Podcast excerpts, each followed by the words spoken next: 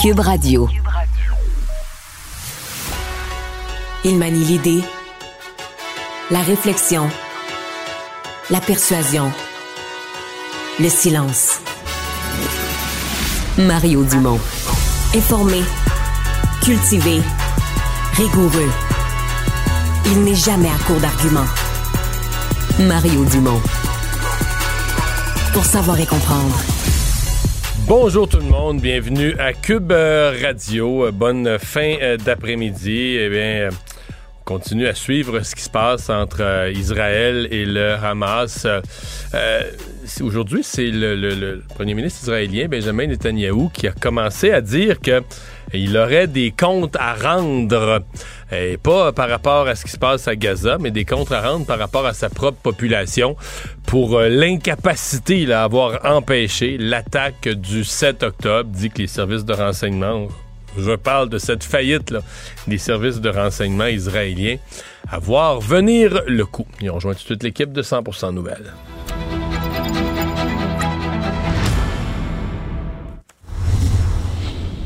Allons retrouver 15h30 notre collègue Mario Dumont. Bon après-midi, Mario. Bonjour. Alors, deux jours après la présentation du budget de l'an 1 d'un Québec souverain, le sujet s'est invité à la Chambre des communes. Écoutons ensemble un échange entre Yves-François Blanchette et Justin Trudeau. J'aimerais savoir si le premier ministre reconnaît la capacité, la capacité du Québec à réussir au plan économique comme pays indépendant. Mon Dieu, Monsieur le Président, les, essais que le Bloc essaye de ramener un débat euh, sur et des chicanes entre le fédéral et le provincial continuent de, de m'époustoufler. La réalité, c'est que bien sûr, les Québécois euh, sont un peuple fier, une nation fière, prête à bâtir un avenir meilleur, mais ils savent très bien euh, que cet avenir se place le mieux à l'intérieur du Canada. C'est pour ça, en tant que gouvernement canadien, on est là pour investir dans, des, dans des choses comme le REM, dans des, investir dans Northvolt, investir dans la Davy, investir dans les mines de lithium, investir main dans la main avec le gouvernement du Québec pour bâtir un avenir meilleur pour tous les Québécois et tous les Canadiens. Alors, quel final quand même, Mario. Il y en a peut-être plusieurs qui croyaient que la souveraineté, c'était un sujet qui était mort et enterré. Euh, crois-tu qu'il y a un réel appétit actuellement pour la souveraineté ou c'est plutôt un discours partisan? Euh, ben d'abord, euh, on dira ce qu'on voudra, ce sujet-là, écoute, ça fait combien de temps qu'on n'a pas vu un Justin Trudeau animé comme ça? Pour vrai, là? ça hein? fait longtemps. Hein? Donc, ce sujet-là. Oui, oui, oui. Ce sujet-là soulève les passions, qu'on le veuille ou non. Je commence par, faire cette parenthèse. Non, je ne pense pas que la population en soit là.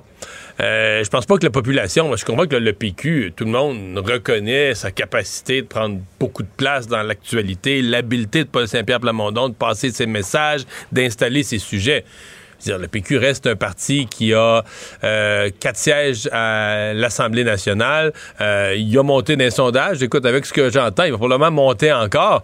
Mais tu sais, entre mhm. ça, puis euh, devenir un gouvernement en attente, puis un gouvernement qui aurait, mettons, un, un 55-60% d'appui à la souveraineté pour dire, j'arrive confiant pour aller faire un référendum à le gagner il reste, il reste, il reste des étapes. Donc, non, je pense pas que la population en soit rendue là, mais je pense que euh, Paul Saint-Pierre de Lamondon a rallumé quelque chose. Ça, il n'y a pas de doute. Donc, ça fait une coupe d'affaires. D'abord, je pense que pour des gens qui étaient souverainistes puis qui s'occupaient plus de ça, oups, ça rallume une flamme. Je pense que pour des plus jeunes qui ont jamais vraiment vécu le débat souverainiste, le référendum de 95, ça commence à faire un bout quand même. Là. Donc, euh, tous ceux qui ont, je sais pas, moi, 40 ans et moins, l'ont jamais vraiment vécu. Alors là, c'est comme quelque chose de nouveau, qui regardent peut-être avec étonnement, curiosité, peut-être vont aller lire des choses, s'interroger comme, comme ils l'ont jamais fait. Alors, c'est évident à ce point-ci qu'il se passe quelque chose. Mais de là à dire qu'on sent un mouvement pour la souveraineté, euh, non, mm-hmm. je pense que c'est exagéré. Donc, ça ne ravive pas les inquiétudes non plus des partis fédéralistes? Non, non, je pense pas que Justin Trudeau soit sincèrement inquiet à l'heure actuelle. Par contre, bon, regarde, quand même, ça fait deux jours à Ottawa qu'ils sont obligés de réagir à ça. Donc, tu sais, c'est euh, Paul Saint-Pierre Plamondon a fait quelque chose, a touché quelque chose, a brassé quelque chose. À la Chambre des communes, depuis deux jours, on parle de ça. Dans les journaux du Canada anglais, euh, cette affaire-là a remonté. Donc, ça l'a, euh, ça a remué des, des sujets. Bon, pour le reste, je pense quand même qu'il y a il y, a quelque chose de fondamental sur lequel j'ai écrit je sais plus combien de chroniques, on s'en est parlé. Pour moi, il y a l'évolution du Canada. sans qu'au Québec, consciemment, mettons au cours des cinq dernières années, sans qu'au Québec, consciemment, on parle de, souveraineté ou que le projet souverainiste soit, soit vécu, il reste qu'il est arrivé des affaires renversantes. Je nous rappelle à tous qu'au débat des chefs fédéral, le débat des chefs, un mhm. moment solennel de la politique, l'animatrice s'est mise à dire qu'au Québec, on a un problème avec le racisme, puis tout ça. Moi, je me souviens, je te regardais tout seul dans mon salon euh, avec un carnet de notes, puis je me souviens avoir figé, de dire, ben voyons, il vient-tu vraiment d'arriver ça? Vient de dire là? non, mais il vient-tu vraiment de... Donc, le une façon de dire que le Canada se définit euh, à sa politique d'immigration, tout ça se fait sans le Québec. Tout ça se fait en laissant le Québec de côté. Donc, il y a des paramètres du, débat qui changent. C'est beau que M. Trudeau dise Ah, le Québec, on l'aime, on l'aime, on l'investit. Mais dans les faits, le Canada, sous Justin Trudeau, évolue d'une manière où le Québec ne sait plus trop où est sa, où est sa place. Là. Euh, autre sujet qu'on voulait aborder avec toi, euh, Mario, le prix de l'essence, parce qu'évidemment, ça touche énormément de, de, gens au Québec. Et l'avis sur les écarts de prix entre la région de la capitale nationale et les autres régions du Québec, un avis qui a été produit par la Régie de l'énergie, révèle que les prix sont plus élevés finalement, c'est vrai, sont plus élevés dans la région de la capitale nationale.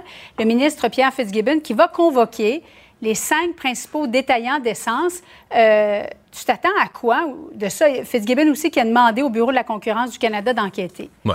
Et on voit le deuxième député, celui qu'on connaît moins, qui est derrière M. Fitzgibbon, Samuel, Samuel Poulain. Oui. Euh, il faut donner le crédit à lui. Parce qu'on dit parfois, ah, les simples députés qui sont pas ministres, ils peuvent rien faire. Lui, c'est un député de la région de la Beauce. C'est lui qui a parti le mhm. bal. Lui a même demandé le Bureau de la concurrence fédérale de regarder les coûts du pétrole, de l'essence en Beauce, puis ça rebondit sur la région de Québec. Donc, lui, il a prouvé qu'un simple député peut, euh, peut, peut, faire des choses, peut brasser des choses. Pour le reste, je pense que c'est ce qu'il faut faire. Le gouvernement du Québec ne fixera pas les prix de l'essence. Donc, euh, s'il y a une région, si on peut démontrer par ces mécanismes, parce qu'à un moment donné, dans un monde de concurrence, la transparence, le fait de mettre au grand jour euh, qu'une région paye trop cher, qu'une région paye des prix anormaux, ben ça met une pression sur le système. Et là, on va les convoquer en mhm. plus. Donc, je pense que c'est ce qu'il faut faire. Pourrait-il être nerveux, ces détaillants? Ben, il y a déjà, euh, en fait, c'est plus, euh, on corrigera, mais c'est plus le bureau de la concurrence fédérale qui peut euh, mhm. arriver avec des sanctions. Ça a déjà été vécu, si je me trompe pas, c'est la région des cantons de l'Est où un certain nombre de détaillants euh, s'étaient fait condamner là, pour une, collusion sur les prix. Là. Je remonte, je fouille dans ma mémoire, ça fait plusieurs années. Alors, euh, le mhm. Bureau de la concurrence fédérale a ces pouvoirs-là. C'est une grosse preuve à faire, une grosse démonstration à faire. Mais bon, en attendant d'être euh, d'être nerveux de ça, je pense qu'il y a pour les gens de la région de Québec, minimalement, ben, il y a un, sentiment que, tiens, quelqu'un s'en est occupé, on a mis, la, comme on dit, mis les projecteurs sur un problème. Et juste le fait de mettre les projecteurs dessus, c'est très susceptible d'améliorer les choses. Front commun, maintenant, il pourrait y avoir une journée de grève le 6 novembre prochain. Euh, après le changement d'heure qui va se dérouler le, week-end d'avant. Euh, bref, un beau début de semaine pour bien des parents, Mario. Euh, néanmoins, il y a une nouvelle offre qui sera bonifiée du gouvernement du Québec, déposée ce dimanche. Écoutons le premier ministre François Legault qui est allé voir les, les membres du Front commun ce matin à Québec. On va faire une offre dimanche. Mais là, le, le défi qu'a Sonia, c'est de dire les syndicats demandent qu'on donne pas mal toutes les mêmes augmentations de salaire à tout le monde, alors que nous, on veut surtout mettre l'argent dans les primes sur les corps de travail qui sont difficiles à combler. C'est ça qu'il faut s'entendre. Ah, tu t'attends à quoi, Mario? Penses-tu que ça va se régler là, peut-être d'ici le, 6 novembre prochain? Non. Non. Mais euh, ah. C'est un, bon coup ce matin. Pour François Legault, pour moi, c'est un des meilleurs coups des dernières semaines. Oui, oui, oui. Il y, a, trois bonnes affaires dans ce qu'il a fait. D'abord, d'aller physiquement, là. C'est pas dire ça dans les corridors de l'Assemblée nationale, d'aller physiquement face aux syndiqués, les mhm. rencontrer, jaser avec eux, et donc leur dire à eux, on va faire une offre. Faisant ça, il dit au reste du public, là, il, il amène l'attention sur la nouvelle offre qui s'en vient, et il donne un détail qui est pas banal sur la nature de l'offre. Il leur dit, oui, on va, on va l'améliorer. Mais là, comprenons ce qu'il y a à comprendre dans ce qu'on vient d'écouter comme extrait. Euh, la bonification, parce que là, ça coûte. C'est chaque pourcentage supplémentaire, c'est aux alentours de 600 millions. Ça coûte cher. chaque point de pourcentage qu'on augmente, là. Euh, mais donc, je pense que les, euh, les centaines de millions ou les milliards supplémentaires vont aller surtout, peut-être pas uniquement, mais surtout pour les quarts de travail difficiles à combler. Donc, les quarts de travail de nuit, là, pour les, bureaux, les, les, infirmières ou les endroits où on travaille 24 heures sur 24, les quarts de travail de fin de semaine, donc les quarts de travail qui sont plus difficiles à combler.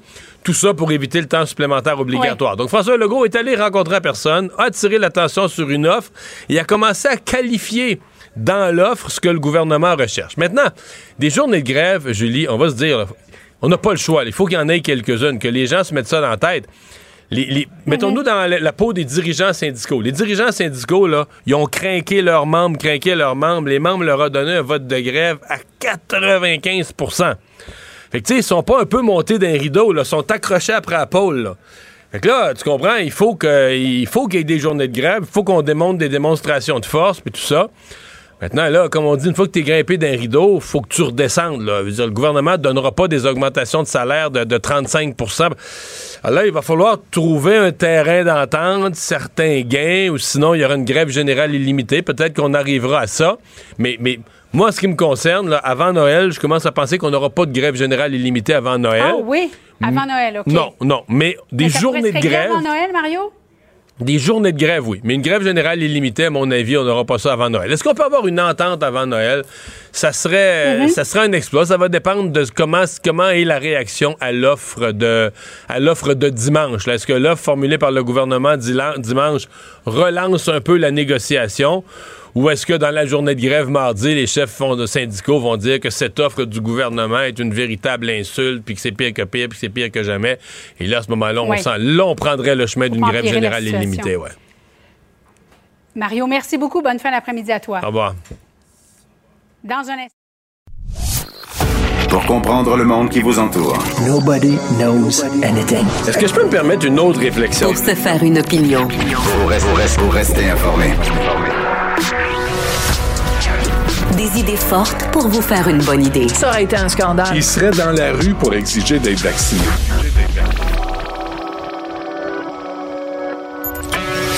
Savoir et comprendre. Cube, Radio.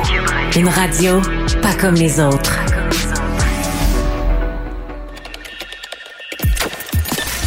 Mario Dumont. Plus pratique que n'importe quel moteur de recherche. Une source d'information plus fiable que les internets. Pour savoir et comprendre, Mario Dumont. Ah, Paul Saint-Pierre Plamondon a vraiment euh, rebrassé un dossier dont on avait moins entendu parler ces dernières années, euh, la, souveraineté du Québec. Tout ça en ne publiant qu'un budget de l'an 1, ce que serait le budget d'un Québec souverain selon euh, le Parti québécois. ça, c'est comme le premier domino qui a poussé, qui en a fait tomber d'autres, tomber d'autres. Hier, on était rendu à voir le premier ministre du Québec, François Legault, qui disait que c'était une insulte d'être comparé à Jean Charest ou à Jean Chrétien. Ça a fait réagir plusieurs acteurs de la scène politique, dont mon prochain invité, le chef du Parti libéral du Québec par intérim, Marc Tanguay. Monsieur Tanguay, bonjour. Bonjour, M. Dumont. Comment vous qualifiez ces propos de, François Legault, de qualifier d'insulte d'être comparé à Jean Charest ou Jean Chrétien? Ça, c'est indigne de la fonction de premier ministre du Québec. Vous savez, les gens qui se présentent euh, aux élections, les gens qui ont gouverné le Québec, et on a vu nos anciens premiers ministres, là, ils ont pris la plume là, dans un dossier qui est la santé. Je pense qu'on leur doit minimalement respect, parce qu'indépendamment des partis politiques, et on donnera le même respect à François Legault le jour où il quittera. On doit respecter nos institutions. Le rôle de premier ministre du Québec, que vous soyez caquiste, péquiste ou libéral, doit être respecté. Et honnêtement, hier, François Legault a été indigne de sa fonction en disant que de nommer Jean Charest était une insulte. C'est indigne, c'est inacceptable. Comment vous expliquez qu'il en soit arrivé là? Je pense que François Legault euh, n'a pas pris euh, l'entièreté euh, de sa fonction de premier ministre. Je pense que François Legault, il a probablement été piqué au vif là, parce que tout le monde se questionne à savoir si François Legault il est souverainiste, il est fédéraliste ou il est un peu entre les deux. Moi, je pense que c'est un souverainiste en attente. Mais je pense que François Legault, c'est correct. Quand il y a des impromptus, vous avez le micro en dessous du nez, puis là, vous vous promenez, vous devez donner une réponse. Mais même dans ce contexte-là, ça ne l'excuse pas. Je pense que François Legault a des moments difficiles là, depuis, depuis l'élection générale, M. Dumont. Là. Euh, on peut bien parler des enjeux au Parti libéral du Québec, mais François Legault, comme gouvernement, je pense qu'il y a beaucoup de stress. Il livre pas, c'est son incapacité de livrer, mais il faut pas qu'il passe son stress en étant polisson avec d'anciens premiers ministres. Est-ce que vous reconnaissez le succès de Paul Saint-Pierre Plamondon d'avoir ramené ce thème, dans le fond, il y a pas. Euh, si, on, se reporte il y a dix jours, il n'y a pas grand monde qui se battait dans les rues des autobus pour ou contre la souveraineté. Et tout à coup, depuis une semaine, tout le monde parle de ça. Depuis deux jours au Parlement d'Ottawa, on parle de ça. Est-ce que vous reconnaissez un succès de Paul Saint-Pierre Plamondon d'avoir ramené ça sur le tapis? Tout à fait, indéniablement. Je veux dire, on va se parler probablement du budget de l'an 1, vous et moi, plutôt que parler de santé, éducation, euh, services de garde, etc. Nous, euh, nous sommes au Parti libéral du Québec, vous le savez, M. Dumont, vous avez une large expérience. On est le seul parti à l'Assemblée nationale qui est résolument fédéraliste. Euh, Québec solidaire et semble être plus souverainiste qu'autre chose. Donc, Québec solidaire, euh, avec Sol Zenetti en tête, ont appuyé le budget de l'an 1 du PQ. Puis François Legault, lui, tout ce qu'il nous dit hier, c'est pas dire qu'il est fédéraliste, c'est pas dire qu'il est plus souverainiste, c'est dire que la souveraineté, c'est un beau projet, mais que c'est pas le moment. Alors, le seul parti résolument fédéraliste, c'est le Parti libéral du Québec. Alors, le fait que Paul Saint-Pierre Plamondon, oui, a eu du succès à ramener ça à l'ordre du jour, ben, c'est clair que nous, libéraux, ben, ça, ça, nous, euh, ça nous impose et on le fait euh, de discuter de la Constitution et on est fiers d'être fédéraliste et on connaît les raisons pour lesquelles nous, on l'est clairement. Contrairement à François Legault, qui a aucune crédibilité lorsqu'il essaie d'enfiler ses collants de Capitaine Canada. Hmm. Qu'est-ce que vous reprochez? Euh, vous avez été quand même sévère. Je vous ai lu dire que Paul Saint-Pierre Plamondon et son équipe l'avaient tourné les, les, coins ronds. Qu'est-ce que vous reprochez principalement à son budget de l'an 1 d'un Québec souverain? C'est de faire sur, une, sur deux exercices financiers, de faire des projections pour le long terme. Alors, François Legault l'avait exactement fait à l'époque en 2005. Il avait pris une seule année financière et il avait extrapolé sur toutes les années qui suivaient. Paul Saint-Pierre Plamondon et le PQ l'ont fait sur deux années, deux exercices financiers.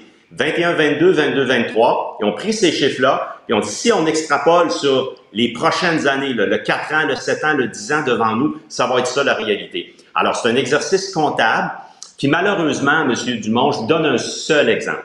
Lorsqu'il dit la souveraineté, là, il ne pourra pas la faire avant 2027-2028, lorsqu'il dit que le poids de la dette que le Québec devrait assumer, c'est 4,3 milliards, ben il prend le chiffre de 2024, il prend pas le chiffre qu'il a dans son rapport, qui est de 2028, qui est de 50,3 milliards. Alors, une fois que je dis ça, je veux pas perdre les gens dans les chiffres.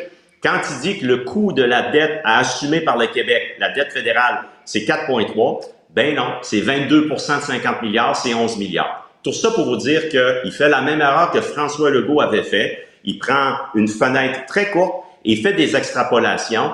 Et ça, pour nous, ça tient pas, ça tient pas la route. Hmm. Euh, est-ce que, euh, comment dire, est-ce que l'exercice de Paul Saint-Pierre Plamondon, de mettre carte sur table sur, euh, en tout cas, l'a fait à sa façon, vous vous le critiquez, mais il l'a fait quand même sur ce que serait un Québec souverain. Est-ce que le Parti libéral va se mettre au travail pour dire euh, comment il, ben, il reste du temps d'ici la prochaine élection, mais comment il voit la place du Québec dans le Canada, puis dans le Canada nouveau tel qu'il se définit. Est-ce que le Parti libéral va faire aussi ce, ce genre de devoir-là? Oui, euh, et euh, je peux vous parler du passé, du présent et de l'avenir. Le passé, évidemment, la façon d'être fédéraliste d'un Jean Charest, d'un Philippe Couillard, d'un Robert Bourassa, c'est de dire, vous le savez, M. Dumont, la force économique du Québec est la première condition de réussite pour l'épanouissement de notre langue et de notre culture. Si vous avez une économie forte, vous avez à ce moment-là la capacité d'avoir une nation forte. C'est ça le Parti libéral du Québec. Comme Jean Charest le fait dans la Fédération canadienne. Rappelez-vous, Jean Charest, c'est le conseil de la Fédération. Jean Charest n'est pas revenu bredouille comme François Legault. Jean Charest était fédéraliste, mais allait chercher notre part du butin à Ottawa. Alors, en 2004, il a signé une entente que François Legault, aujourd'hui, aurait été heureux de signer en santé, à savoir 4,3 milliards, avec une indexation de 6% et 25% des coûts de santé. Ça, il l'avait obtenu, Jean Charest. Je pourrais vous parler des autres réussites de Jean Charest. Maintenant, aujourd'hui, le Parti libéral du Québec, notre conseil général a été l'occasion de déposer le comité, le rapport du comité de la relance avec Madouane Cadet, André Pratt et d'autres libéraux. Là-dedans, on a des pistes de solutions pour faire avancer le Canada. Parce que c'est important de le mentionner, Monsieur Dumont. Être fédéraliste, ça ne veut pas dire on s'assoit, il n'y a rien à faire. Non, être fédéraliste, c'est dire on est un acteur actif, on fait avancer le Québec, ce que fait pas François Legault. Donc, devant nous, on va continuer à faire le tour des régions, parler de la relance, parler de notre nationalisme au sein de la Fédération canadienne, qui est en mode revendication et réalisation, et aussi à un moment donné, dans les prochains mois, dans la prochaine année, sera déclenché la course à la chefferie qui va nous emmener à un chef permanent printemps 2025. C'est ça le plan de match. Hmm. Je veux vous entendre sur un autre sujet. Il y a six euh, anciens euh, premiers ministres, euh, dont, bon, ils viennent forcément des deux partis qui ont gouverné le Québec dans les dernières décennies. Donc, il y en a trois qui viennent du Parti libéral du Québec qui euh, ont co-signé une, une lettre demandant au ministre de la Santé euh, de revoir un volet ou un aspect de sa, euh, de, de, sa politique, de sa réforme de la santé. Vous avez pensé quoi de leur démarche et qu'est-ce que vous attendez? Est-ce que, est-ce que le, ministre ou le premier ministre actuel, M. Legault, est-ce qu'ils sont tenus par les pressions de prédécesseurs? Moi, je pense que je pense qu'ils ont droit au chapitre. Ce sont des citoyens, des anciens premiers ministres, premières ministres, mais ce sont des citoyens très engagés. Je pense qu'ils ont droit au chapitre. Moi, je, je vois d'un très bon œil qu'ils participent au débat. Et ils l'ont fait, vous l'avez vu, M. Dumont. Hein? Ils l'ont fait pas en critiquant, pas en partant en guerre. Ils l'ont fait de façon très positive. Leur point, entre autres, leur point, c'est lorsque vous avez des institutions qui peuvent trouver du financement, aller chercher des dons et que les gens acceptent de faire des dons à des institutions qui, elles, en santé, vont faire de la recherche, vont faire avancer le Québec et qui vont faire profiter toutes les Québécoises et Québécois. Le fait par le gouvernement de dire, ben, on va noyer ces institutions-là via les conseils d'administration, via l'argent ramassé dans une, un immense mammouth, on perd quelque chose qui participe de la réussite du Québec. Moi, je pense que leur point est tout à fait valable. J'ose espérer, je ne vais pas préjuger, et ils le font de façon très respectueuse, j'ose espérer que François Legault va écouter, y incluant Jean Charest, incluer les cinq autres premiers ministres, va les écouter et ce qu'ils veulent là, c'est que oui, vous avez un mandat pour essayer de régler la santé, vous les, les caquistes, mais voici des suggestions tangibles et concrètes, et on est là pour améliorer le projet de loi. Moi, je pense qu'il serait bien avisé de les écouter parce qu'on veut pas perdre quelque chose comme l'excellence dans nos institutions qui font de la recherche, puis pour se financer, qui vont chercher des dons au privé, qui sont capables de faire avancer le Québec. Il me semble que ça parle de sens. Il y a quand même bien des gens dont la première réaction, euh, peut-être un peu vite et superficielle, mais ça a été, ouais, mais là, euh, ces six-là sont la représentation des 30, 40 dernières années où la santé, c'est de pire en pire, puis ça marche pas. Qui sont-ils pour dire au gouvernement actuellement en place quoi faire? Là? Vous répondez quoi à ça? Ben, je répondrai ce que euh, Lucien Bouchard a répondu aujourd'hui, ce matin, un peu plus tôt, en disant tous les gouvernements, là, on va pas se le cacher, il n'y a personne de parfait. Tous les gouvernements ont fait des moins bons coups, puis ont fait des bons coups. Je pense que c'est important de s'inspirer de ce que, justement, dans notre histoire récente. Et en ce sens-là, c'est ce que vient rappeler à François Legault, les premiers ministres, en disant oui, vous avez votre projet, mais on peut-tu vous suggérer une façon de pas jeter le bébé avec l'eau du bain? Puis je pense qu'il serait bien avisé de les écouter parce que leur point est tout à fait valable. Marc Tanguay, merci beaucoup. Au revoir. Merci, M. Dumont. Du Parti libéral du Québec. Casse-tête, devinette, mots croisés. Mario Dumont a la solution à tout. Francis Gosselin. Économiste. Tout ça, ils l'ont échappé. Consultant. C'est quand même pas une petite affaire. Auteur. C'est moins politiquement populaire. Francis Gosselin pour savoir et comprendre l'économie. Bonjour Francis. Salut Mario. Alors la Banque du Canada faisait son annonce ce matin 10 heures. Ils ont maintenu le taux d'intérêt. Et la question qui se pose, c'est est-ce que c'est le signe que le cycle des hausses est terminé ou est-ce qu'il en reste un petit coup au mois de décembre, au mois de janvier? Ça dépend. ça dépend. ça va dépendre évidemment, mais euh, de, tel que prévu, j'aurais envie de dire. Mais bon, euh, c'est sûr qu'une horloge brisée donne la bonne heure deux fois par jour.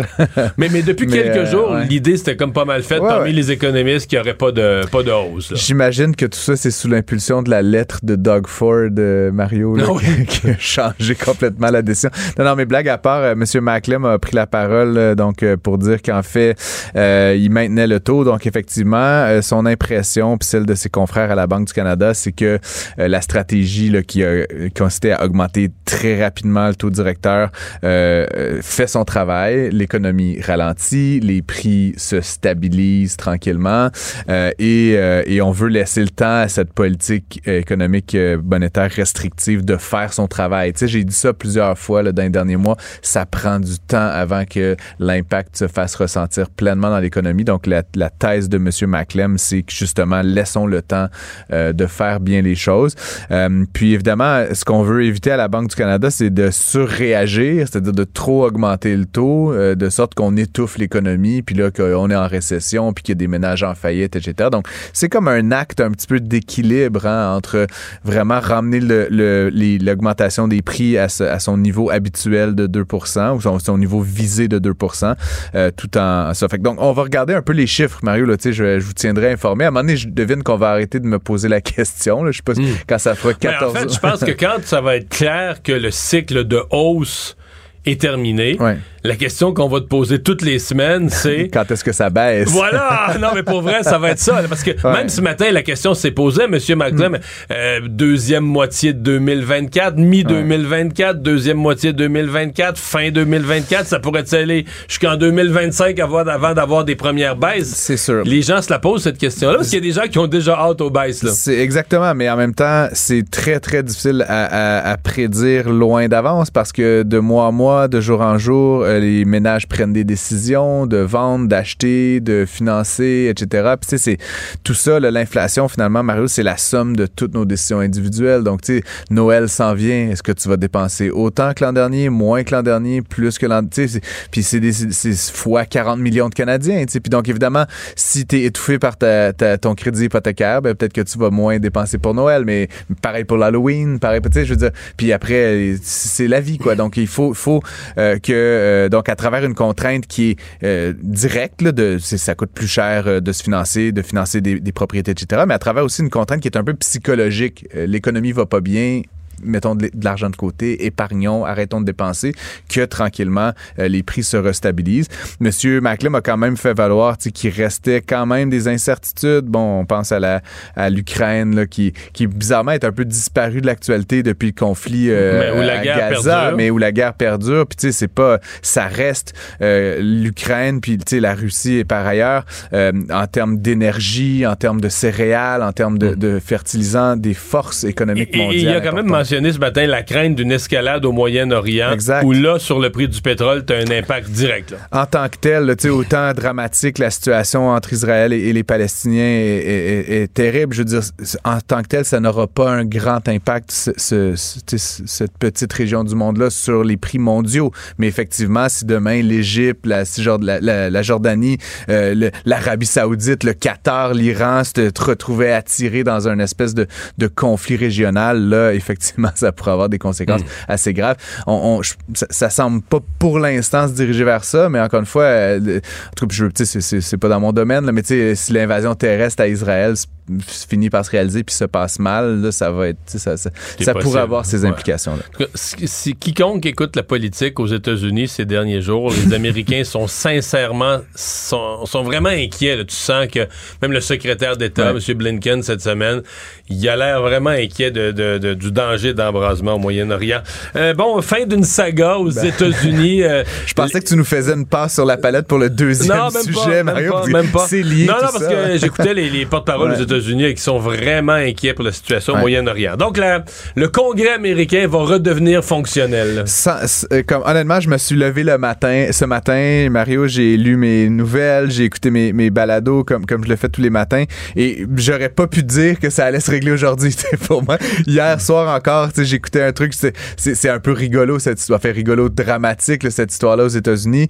Euh, donc, où on a viré le speaker, donc le président de la, de la Chambre euh, des représentants puis là, on était plus capable de s'entendre sur un remplaçant. Et là, le numéro 2, il est passé du côté républicain, pas réussi. Numéro 3, il est passé. Et là, pouf, sorti d'un peu nulle part. Honnêtement, j'avais jamais entendu même ce nom-là. Là. Tu sais, j'ai fait mes devoirs, là, mais, mais donc Mike Johnson, un, candidat dans la frange euh, donc d'extrême droite, là, fidèle à Trump et tout ça, euh, donc vient d'être élu. Là, ça fait une heure et quelques là, donc euh, par la Chambre des représentants aux États-Unis.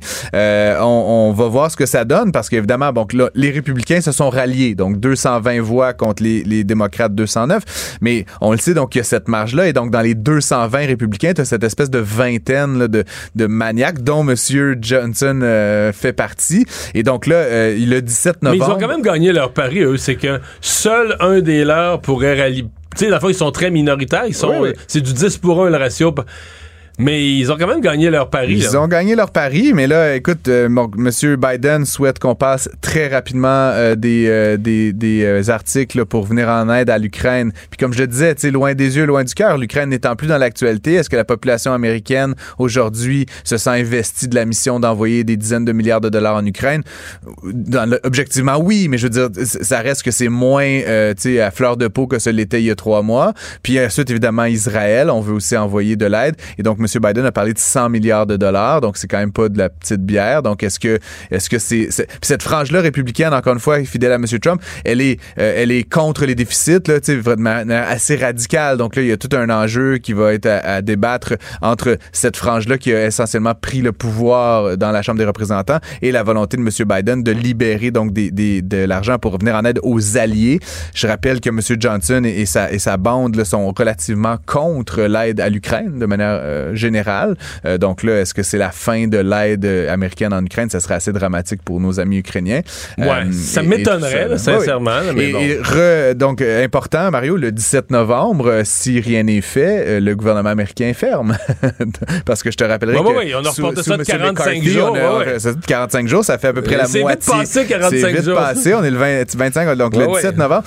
donc là, il y a cette nouvelle échéance. Et ce qui est particulier, donc évidemment, la frange donc de l'extrême souhaite s'en fout. En fait, ils disent on ferme le gouvernement, on s'en fout, on n'a pas besoin entre guillemets du gouvernement. C'est une phrase un peu libertarienne. Et puis ça va nous permettre de faire des économies, bon tout ça. Euh, par contre, il y a quand même des éléments, notamment liés aux retraites militaires, tu sais, puis qui est souvent cher à la droite, qui sont arrêtés là où il y a des arrêts de paiement. Et puis donc ça, ça pourrait faire mal à une forme de base euh, républicaine, souvent euh, ex-militaire. Et donc encore une fois, c'est pas une situation simple. Puis là, ça sera aux républicains de s'entendre entre eux, parce qu'on a fait élire la frange qui voulait pas passer le budget que M. McCarthy a fait passer en s'alliant aux, démocrates. Bref, je, je, vais être très intrigué de voir comment, ça va se jouer dans les prochains jours, là, carrément, parce qu'il y a des décisions importantes à prendre. Euh, et, donc, il y a cette opposition entre M. Biden et cette frange de, de républicains qui ne souhaitent pas euh, lui plaire divergence de vue là, au Québec concernant la tarification de l'électricité. La question a été posée aujourd'hui à l'Assemblée nationale à François ben, Legault. C'est sûr qu'on voulait mettre à la tête de, d'Hydro-Québec quelqu'un qui était vraiment un développeur. Puis moi, je l'ai déjà dit, j'aime beaucoup M. Sabia. Je suis un fidèle depuis euh, l'époque de Bell, puis de la CDPQ et tout ça. Et donc, euh, dans une réunion interne là, euh, qui, qui, a eu lieu, il aurait dit que de manière un peu évidente et désinvolte, on va augmenter les tarifs d'hydroélectricité. La question, il a été posée, il a dit oui, prochaine question. Oui, c'était comme un no-brainer en bon français. Mais en même temps, c'est dur à interpréter parce qu'ils augmentent à chaque année, ou à peu près. Là. Ben, c'est ça, exactement. Mais bon, donc ça fait évidemment euh, réagir. Puis là, M. Legault a dû dire et rappeler qu'en fait, on avait passé donc une loi et qu'en fait, il allait, devoir la proroger, cette loi-là, parce qu'en fait, la loi était spécifique pour cette année. Mhm. Mais donc, on souhaiterait à terme que le tarif de, le niveau d'augmentation de l'hydroélectricité au Québec soit plafonné à 3 ou l'inflation, donc ce serait le, plus grand des deux. Mais, mais la question ce matin a quand même été posée par Québec solidaire.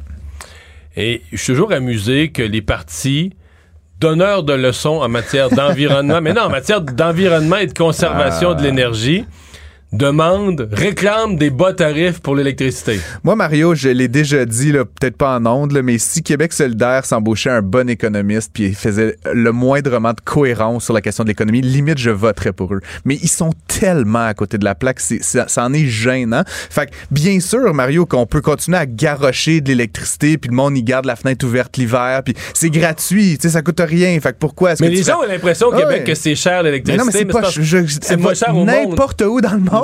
Non, il y a une place, et je m'en souviens même plus.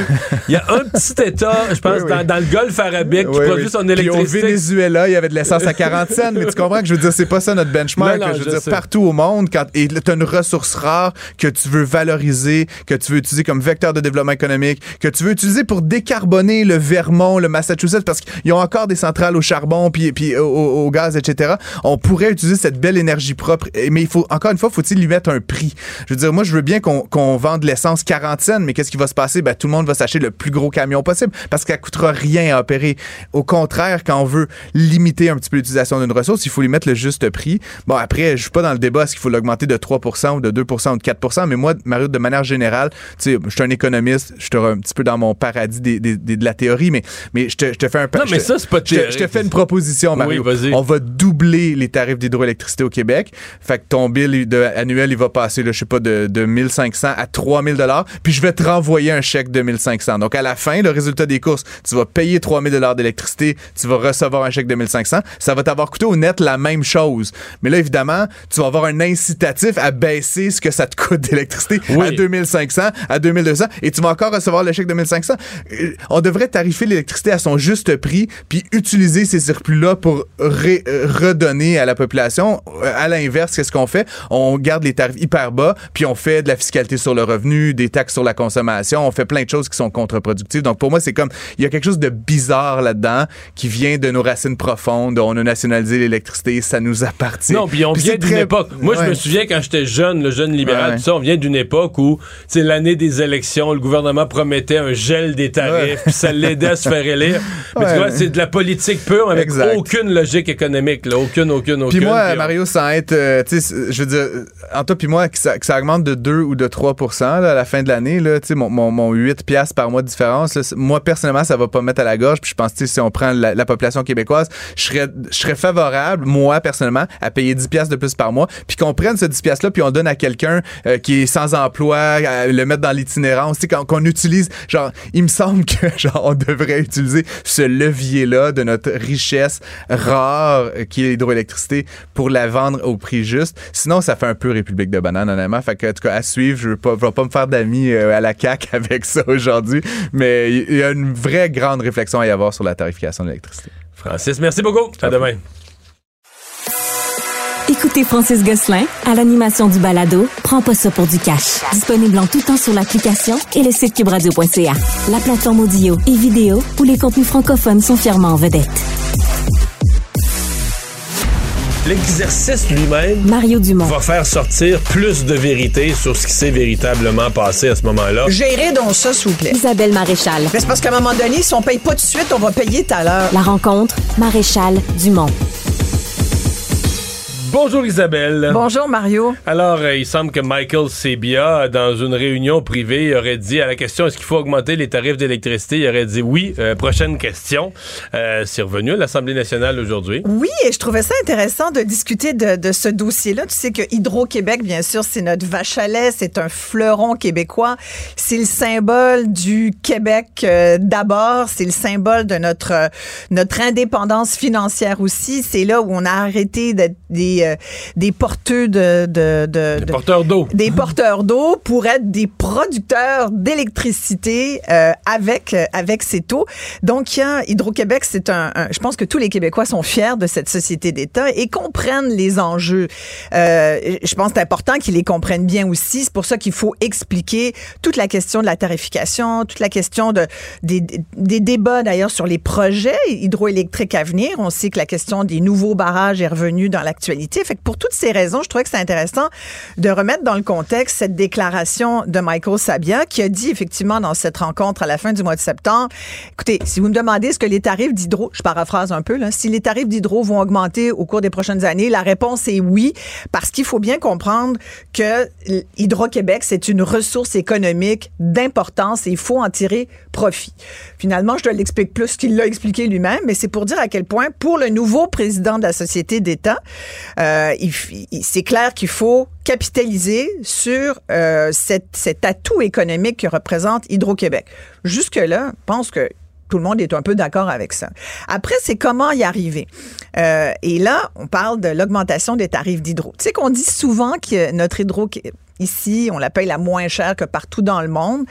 Puis, sincèrement, quand je regarde tout ça, j'ai essayé de trouver ça Ah, ouais, ouais. Et, et, je me souviens avoir fait la recherche. J'avais trouvé. Il y a un pays. Ouais, mais je l'ai pas trouvé. Je t'ai déjà entendu là-dessus. Il y a un pays du Golfe arabique qui produit son électricité avec des centrales, des centrales au pétrole ou au gaz. Puis évidemment, le gaz n'est pas cher là-bas. C'est l'Iran? Est-ce que tu veux parler de l'Iran? C'est peut-être ça. Tu vois, j'ai un rapport de la Global Petrol Prices euh, qui, qui nous dit, c'est sur Internet, ça vaut ce que ça vaut. J'ai rien trouvé de plus précis. Mais on parle du prix de l'électricité pour les ménages. Ça date de mars 2023. C'est en dollars américains. Le prix de l'électricité pour les ménages, les pays qui sont parmi les, premiers étant ceux qui sont les moins chers, du kilowattheure en dollars américains. L'Iran, c'est 0.002 cents US. Ensuite, c'est beaucoup de pays dans le, dans, au Moyen-Orient, justement. Iran, Syrie, Éthiopie, Libye, Soudan. Euh, Angola, Bhoutan, Zimbabwe, donc beaucoup de pays d'Afrique, Irak, Sur, euh, Suriname, l'Ouzbékistan, l'Argentine, la Zambie, Oman, Koweït, Laos, l'Égypte, le Myanmar, euh, tous des endroits où on veut pas forcément aller en vacances finalement. Mmh. Mais et là je cherchais le Canada puis on est loin. Fait que je me dis bon, est-ce qu'on peut se fier sur ces données-là? Toujours est-il que je trouvais quand même Mais dans le Canada, le Québec est très en bas de la ah, ben moyenne. Oui. Ah ben oui, c'est sûr que si tu te compares au prix du reste du Canada, puis ça peut être notre point de comparaison n'importe quel des, 50 États américains. Tout à fait. C'est clair que c'est ici qu'on a. Mais tu sais, souvent, devant cet argument de dire, ouais, mais attends, c'est ici qu'on la paye la moins chère. Je me dis aussi, j'espère bien, on a quand même la ressource et on est parmi les premiers, sinon le premier producteur d'hydroélectricité dans le monde. C'est une énergie propre dont j'espère que comme contribuable, euh, on bénéficie un peu également dans notre tarification. Et là, euh, évidemment, Miles Sabia, je pense que tout le monde sait qu'il a été, c'est nouveau, c'est il vient d'arriver mm-hmm. donc euh, euh, il vient d'arriver en remplacement donc de la de Sophie Brochu, de Sophie Brochu qui on se souvient aussi, a eu un petit différent. C'était pas clair le genre des différends qu'elle avait avec euh, le ministre de l'Énergie, Pierre Fitzgibbon, mais on avait même sous-entendu que l'électricité passait bien quand même entre les deux. Tu te souviens de ce, ce post sur les réseaux sociaux de la part d'Hydro pour essayer de faire des rumeurs qui disaient que Sophie Bruchu avait pas l'intention de faire d'Hydro-Québec un Walmart? Mais il y a quand même le fait que là, je ne sais pas si Michael Sabia et le premier ministre euh, euh, Legault vont être d'accord et Pierre Fitzgibbon là-dedans, mais c'est un espèce de trio qui aurait avantage à se parler. Toujours est-il que ce matin, poussé un peu par Québec solidaire et ses questions, que je trouve tout à fait après qu'on trouve que Québec solidaire soit pas euh, soit un petit peu trop dans. Tu sais, j'entendais ce que Francis Gosselin, notre ami, disait. Non, en fait, la, question, c'est que des écologistes devraient normalement, des écologistes devraient se lever à l'Assemblée nationale et demander une hausse du prix de l'électricité pour qu'on gaspille pas, pour qu'on l'utilise bien, pour qu'on aille décarboner, le remplacer du, carbone, du pétrole dans des industries, en vendre aux États-Unis. Si tu penses que la fin du monde est proche à cause des gaz à effet de serre, tu ne peux qu'être en faveur d'une hausse du prix de l'électricité. Quitte à compenser les plus pauvres, quitte à mettre des programmes avec les hausses de prix, mais tu dis l'électricité propre est une ressource précieuse, on peut pas la gaspiller, on peut pas, on peut pas la, la, donner. Oui, mais ça, c'est partir du principe que qu'on comprend qu'aujourd'hui, les Québécois gaspillent ben leur hydroélectricité. On est les plus gros dépenses, on, dépense d'électricité plus que tout le monde. On fait marcher des sécheuses, on, chauffe des spas comme nulle part ailleurs parce parce que l'électricité est pas chère. En Europe, là, tu sais, mettons, tu loues un appartement. Il y a une crise d'énergie. Oui, mais tu loues un appartement en Europe, partout, il y a des indications. Faites pas ci, fermez le chauffage, fermez la clim. Si vous sortez, mais fermez les lumières. Mais juste la taille de nos chauffe-eau. Tu vas dans un appartement à Paris, le chauffe-eau, il est gros comme ça, tu comprends? tu veux être le premier à prendre ta douche. Parce oui, que t'es le deuxième, il te reste plus d'eau coûte extrêmement cher. Tout à fait. Puis mais, je reviens, mais tu reviens à mon argument, on t'amène de l'eau à, mon, à, ma, centrale, parce que ça revient à l'argument de dire on a cette ressource. Donc les gens sont pas fous, ils se disent on est propriétaire de cette ressource qu'on a en abondance, là, tu sais, puis qu'on donc normalement on devrait pouvoir en profiter, on devrait avoir pouvoir le loisir d'en dépenser plus. Ça, ça a été ça les 25 dernières années. On va en profiter. C'est sûr qu'on en profite. À 100 on va en profiter. Est-ce qu'on veut en profiter en se vendant à nous-mêmes beaucoup d'électricité pas chère, puis en chauffant des, pièces où il n'y a personne, en chauffant des spas qu'il n'y a personne qui se baigne? Est-ce que c'est ça qu'on veut faire? Ou est-ce qu'on veut en profiter en mettant en doublant les profits d'Hydro-Québec, des milliards que le gouvernement aurait de plus, puis pourrait avec ça compenser les plus pauvres pour leur électricité, à la limite compenser tout le monde. Mais présentement, on est dans la, on a toujours eu la logique que la seule façon de profiter d'Hydro, c'est avec des bas tarifs, ce qui fait qu'on gaspille l'électricité. Oui, mais si tu regardes, euh, puis il y a, des, gens beaucoup plus mais je sais que, je suis contre-courant. Tout le monde, là, présentement, les gens sont en train de m'écrire, tu comprends pas, puis ça, l'électricité. Mais c'est-à-dire que c'est un sujet complexe. C'est-à-dire que moi, je suis tout à fait pour des programmes qui vont aider les gens qui n'arrivent pas à payer leur, euh, leur euh, facture d'électricité. Et je pense qu'il y en a de plus en plus parce que l'inflation, en ce moment, même si aujourd'hui on apprenait qu'on est dans une très mauvaise période. C'est pas le moment de dire on va augmenter ah, les tarifs d'hydro. Je le sais. Et c'est là où j'allais venir, c'est que Michael Sabia, puis tu sais, ça peut être une, bonne personne pour gérer hydro. Là, je, je doute pas de ses qualités. Il a été longtemps à la caisse de dépôt. Dans les dernières années, on pourrait revenir sur les investissements de la caisse de dépôt, mais c'est un autre sujet. Mais toujours est-il que aujourd'hui, dire aux Québécois, c'est sûr qu'on va augmenter vos tarifs d'hydro parce que Hydro-Québec. il a dit oui, ils vont augmenter, c'est sûr, mais ils augmentent à tous les ans. Veut dire, euh, ne serait-ce que l'inflation. Et voilà, je suis content que, tu le rappelles. Est-ce que c'est de 2-3 Depuis les 15 dernières années, les tarifs d'hydro ont toujours augmenté. Il parlait de la. Ben, Pierre Fitzgibbon est revenu à, la régie de l'énergie. La régie de l'énergie, à la demande d'hydro. C'est hydro. Là, Pierre Fitzgibbon a parlé de la régie de l'énergie qui allait envoyer ses indications. C'est pas la régie qui décide. Tout le monde sait que la régie de l'énergie, c'est un peu un pantin, que c'est le gouvernement qui demande à Hydro de demander des hausses de tarifs qui sont éventuellement approuvées par la régie de l'énergie. C'est comme ça que ça marche, tu comprends? Et, et là, non, mais la régie a dit non. À certaines reprises, la régie oui, a dit non. quand ils Puis ils ont ah. malheureusement, au cours des dernières années, un peu exagéré. Fait que c'est, moi, je pense qu'on est, on doit pas prendre ça pour du cash. Pas parce qu'Hydro puis que le nouveau président veut augmenter les tarifs, puis que Fitzgibbon pousse derrière pour que ça soit le cas parce qu'il voit de l'argent sonnant et trébuchant intéressant là, pour pouvoir ensuite faire des barrages, pouvoir faire des mais Justement, pour faire moins de barrages. D'abord, avant de faire des barrages, il veut libérer il veut libérer de l'électricité. Si tout le monde, si ça coûtait un petit peu plus cher, les gens feraient un petit peu plus attention. Mais il y a déjà beaucoup de choses qui se font. Je vais y revenir. Mais avant, j'aimerais quand même qu'on écoute ce que. Parce que François Legault, il a été très clair ce matin et nous avons un extrait de ce qu'il a dit. Madame la Présidente, j'ai rencontré cette semaine, lundi, Michael Sabia, le président d'Hydro-Québec. J'ai été on ne peut plus clair. Quand on regarde les tarifs résidentiels au Québec, il n'est pas question des augmenter de plus que le moindre de l'inflation ou 3% Le moindre de l'inflation est 3% Donc, je veux rassurer tous les Québécois, là, ce qu'on est en train de faire avec Nordvolt, la batterie, ça va être payant, ça n'aura aucun impact sur les tarifs résidentiels. Puis je continue à penser qu'on a pris la bonne décision de dire à l'avenir, les augmentations de tarifs chez Hydro-Québec n'excéderont jamais l'inflation ou 3% le moindre des deux. Le moindre des deux. Et il a dit, je n'ai pu être plus clair. Ah tu comprends? Parce que ça, là, ça peut faire beaucoup plus de dommages qu'un troisième lien pas clair que tu ressors après une défaite dans une élection partielle. Tu comprends? Si, tu, si les Mais Québécois... on comprend que ça, c'est de la politique. Ben, c'est clairement de la politique. les quatre partis à l'Assemblée nationale vont être d'accord avec ça. Complètement. Puis dès que... Mais ça veut pas dire qu'ils ont raison, là. Des fois, toute la politique est d'accord avec quelque chose qui est pas la bonne chose pour la collectivité.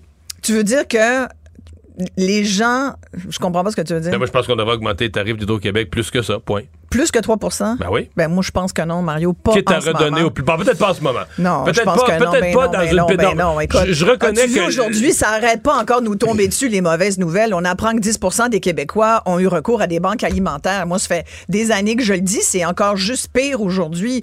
On n'a plus de mots pour expliquer la détresse des gens. On va, leur, on va leur, leur, leur arriver pas tout la le monde. Bonne c'est pas la bonne année pour le faire. à part les, les gens qui n'ont pas de domicile fixe, tout le monde a un compte d'hydro au Québec, puis des fois, t'en as deux, tu sais.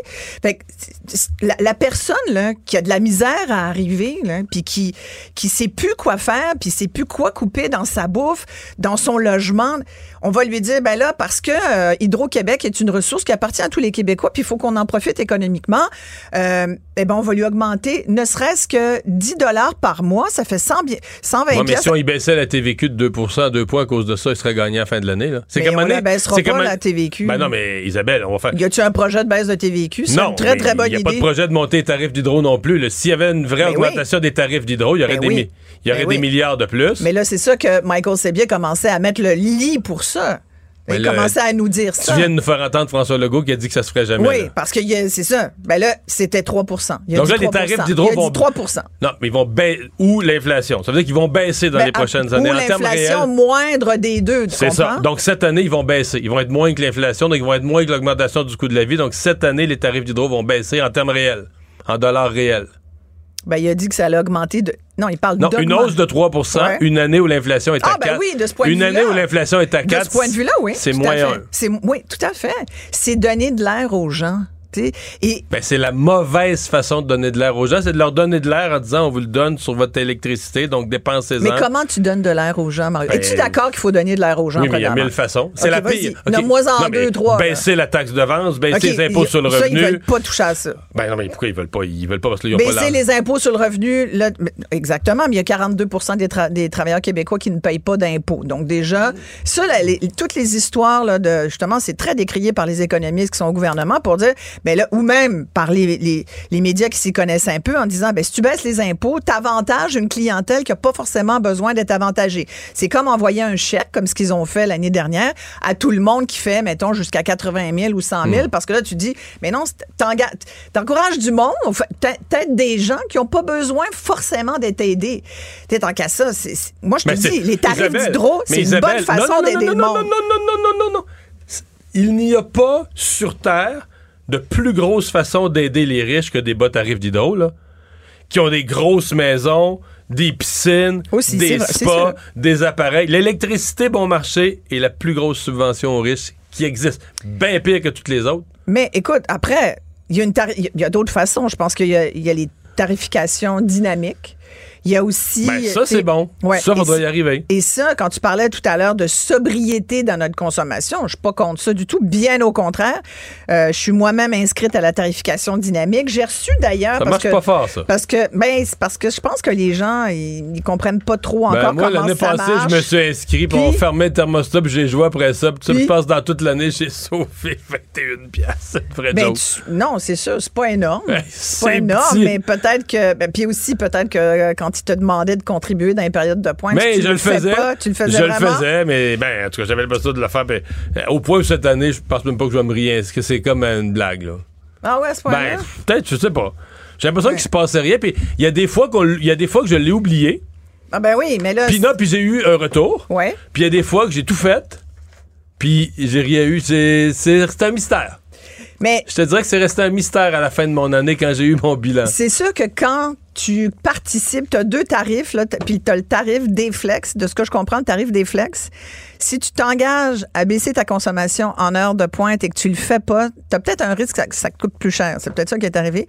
C'est un peu complexe. Faudrait qu'ils simplifient ça parce que, écoute, je l'ai relu je sais pas combien de fois, puis t'es pas sûr combien ça va te faire d'économie à la clé. Mais je pense que, tu sais, moi, je participe à Panel Hydro et moi. Fait que régulièrement, je reçois des questions. Je fais partie de ça, moi, comme citoyenne. Toi, tu ne laisses rien passer en matière de tes finances personnelles. moi, je regarde tout, tout, tout. Et, euh, et là, donc, le dernier panel d'hydro, pas plus tard qu'il y a quelques jours, me demandait, et là, ils font une consultation à tous ceux qui sont sur le panel. Puis nous sommes plusieurs euh, mhm. milliers, je pense, qui collaborent avec Hydro là-dessus. On s'occupe de nos affaires. Mhm. Et là, il me demandait donc, il dit alors, le contexte, près de la moitié de l'énergie qu'on consomme aujourd'hui au Québec provient de sources d'énergie fossiles, comme le pétrole et le gaz naturel, notamment utilisés dans les secteurs, dans le transport, le chauffage des euh, bâtiments, procédés industriels, etc. évidemment, ça émet beaucoup de GES. Bref, il nous demande, selon vous, pour réussir la transition énergétique, laquelle des stratégies suivantes le Québec devrait-il prioriser? C'est Hydro qui te demande ça. Oui, il me demande, moi, quelle, quelle, quelle ben stratégie. Fait que moi, leur dire, j'ai répondu. Là, parmi les choix de questions, moi, j'adore les quiz. Moi, tu m'envoies un quiz, je le fais, tu comprends? Inciter la population à réduire sa consommation et à éviter le gaspillage d'électricité. Ben ouais. Ben oui. Ça, c'est ce qu'on appelle la mhm. sobriété, donc c'est une bonne idée. Inciter les entreprises à réduire leur consommation et à éviter de gaspiller l'électricité, très bonne idée aussi. Produire davantage d'énergie propre provenant de sources renouvelables. Là, je me suis dit, ah, ah. Toutes ces réponses. Ben, écoute, imagine-toi donc qu'il en faut juste une. Donc, comme les deux premières sont comme assez euh, évidentes, obvious, là, tu te dis, ah, et moi, je me dis, quand on me dit produire davantage d'énergie, sont-tu en train de me passer un nouveau barrage puis pensant que je m'en rendrais pas compte? Parce que je pense pas que le gouvernement. Je veux pas être plate, mais je pense pas que François Legault va se baser sur les résultats de ce sondage-là pour prendre sa décision. il faudrait qu'il y ait une élection quelque ah, part. ouais, c'est ça. Merci beaucoup. Merci. Bye bye. Mario Dumont, le seul atlas dont vous avez besoin. C'est la parade, la parade du Père Noël. La magie des fêtes s'installe. Eh oui, la magie des fêtes s'en vient et pour ça, ça prendra des Pères Noël et serait-on sur le point d'en manquer? On va parler tout de suite avec Thérèse Guillemette, mère Noël et cofondatrice de la fondation Opération Père Noël, et Normand Bro, Père Noël lui-même est cofondateur et président de la même fondation. Bonjour à vous deux. Bonjour, M. Dumont. Et là, euh, Père Noël est inquiet parce qu'il va manquer de représentants? Oui, le Père Noël est très inquiet, effectivement, parce que il commence à avoir vraiment besoin de, de bras euh, pour l'aider à accomplir sa mission.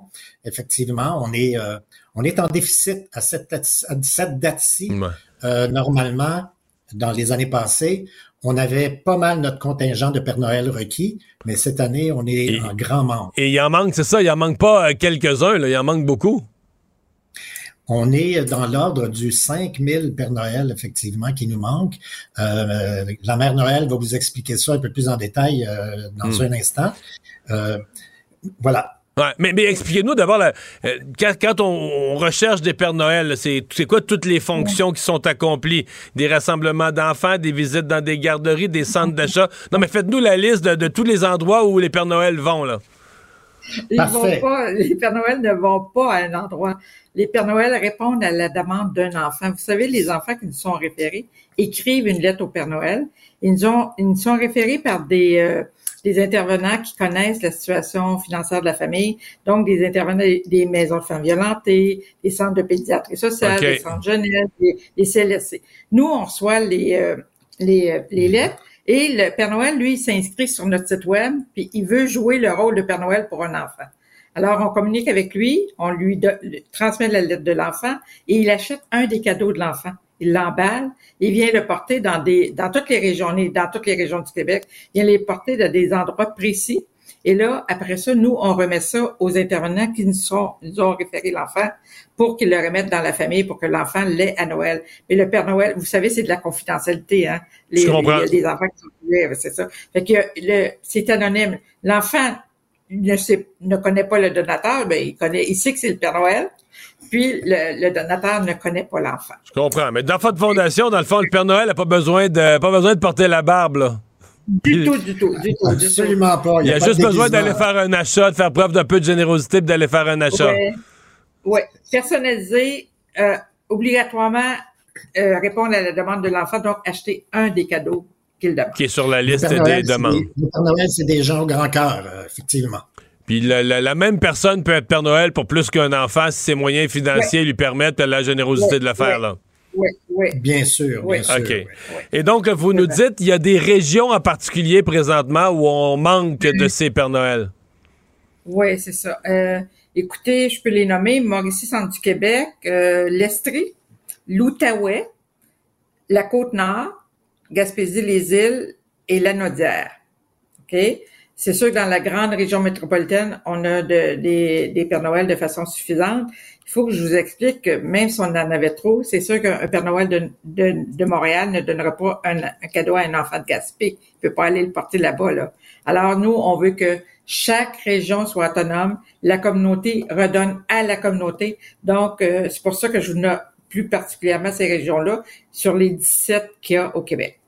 Donc, votre fondation vous êtes directement en contact avec toute une série d'organismes communautaires ou publics, donc autant des maisons de, qui gardent des, femmes, par exemple, violentées, qui gardent des enfants, que des, des DPJ. Donc, vous êtes vraiment avec des en, lien avec des institutions.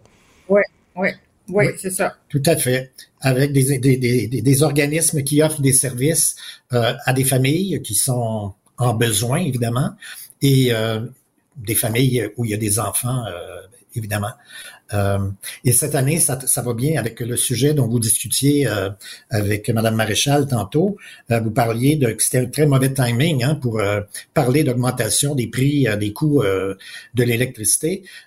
nous, on s'en aperçoit énormément cette année euh, que les, les gens, les Québécois, ont plus de misère financièrement. Ouais, sont plus serrés. Et on pense que c'est un, ouais, c'est un des facteurs qui, a, qui fait en sorte qu'on ait moins de gens à ce moment-ci qui se sont inscrits sur notre site web.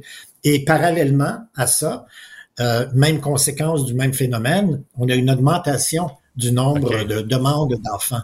Donc, quand vous parlez de, votre, votre 5000 qui manque, c'est un 5000 qui est créé par les deux bouts. Là. Il manque de gens pour donner, puis il y a plus de besoins pour recevoir. Exactement. Vous le dites bien. Ouais, ouais. C'est la première fois que ça arrive. La première fois ah depuis des années. On a toujours eu un surplus. L'année passée, on a desservi 25 000 enfants et on a eu des donateurs euh, qu'on n'a pas rejoints parce que euh, les demandes étaient toutes comblées. nous, Donc, votre fondation, l'année passée, vous avez aidé 25 000, vous avez donné des cadeaux à 25 000 enfants? 25 045, exactement. c'est énorme. Oui, c'est ça. Et cette année, on, estime qu'on va avoir 28 000 demandes. Mais on couvre toute la, toute la province, même les enfants du Nunavik. Vous savez que c'est Inuit qui nous apporte les cadeaux gratuitement là-bas. Parce que les Pères Noël. ils sont plus proches du pôle Nord, là? Euh, non, encore plus proche. Les, oui, mais les, les, les, dans le sud, je vais vous dire. Il ah ouais. ben moi, je, simplifiais ça avec ma logique de Père Noël. Je suis plus proche du pôle Nord, ça devrait être plus facile, mais je comprends que c'est pas, pas exactement ça. c'est pas tout à fait ça. Pas comme ça, non. non, bon, bon, bon, bon, bon, ok, ok. Des cadeaux ouais. Je voyais que c'est votre 29e campagne. Comment, euh, c'est quoi l'historique de la Fondation? Comment ça s'est mis en place? Combien vous avez de. Je suppose qu'à la tête de ça, pour organiser ça, il y a une équipe d'employés et de bénévoles. Pas d'employés. Pas, d'employés, que des bénévoles? Tout le monde est bénévole à l'heure actuelle euh, à Opération Père Noël. Écoutez, il y a, il y a 20, pour faire une assez longue histoire courte, il y a 29 ans maintenant, moi, j'étais chef de service dans un foyer de groupe euh, du Centre Jeunesse de Montréal à l'époque. Et euh, j'avais euh, un groupe d'enfants, des, enfants de 7, 8, 9, 10 ans, et garçons et petites filles. Et il y avait dans ce foyer de groupe-là une petite fille, entre autres, qui était très malheureuse parce que le 16 novembre, il y avait eu la parade du Père Noël à la télévision. Et là, elle, elle a réalisé qu'à Noël, elle serait pas chez ses parents, elle serait au foyer de groupe.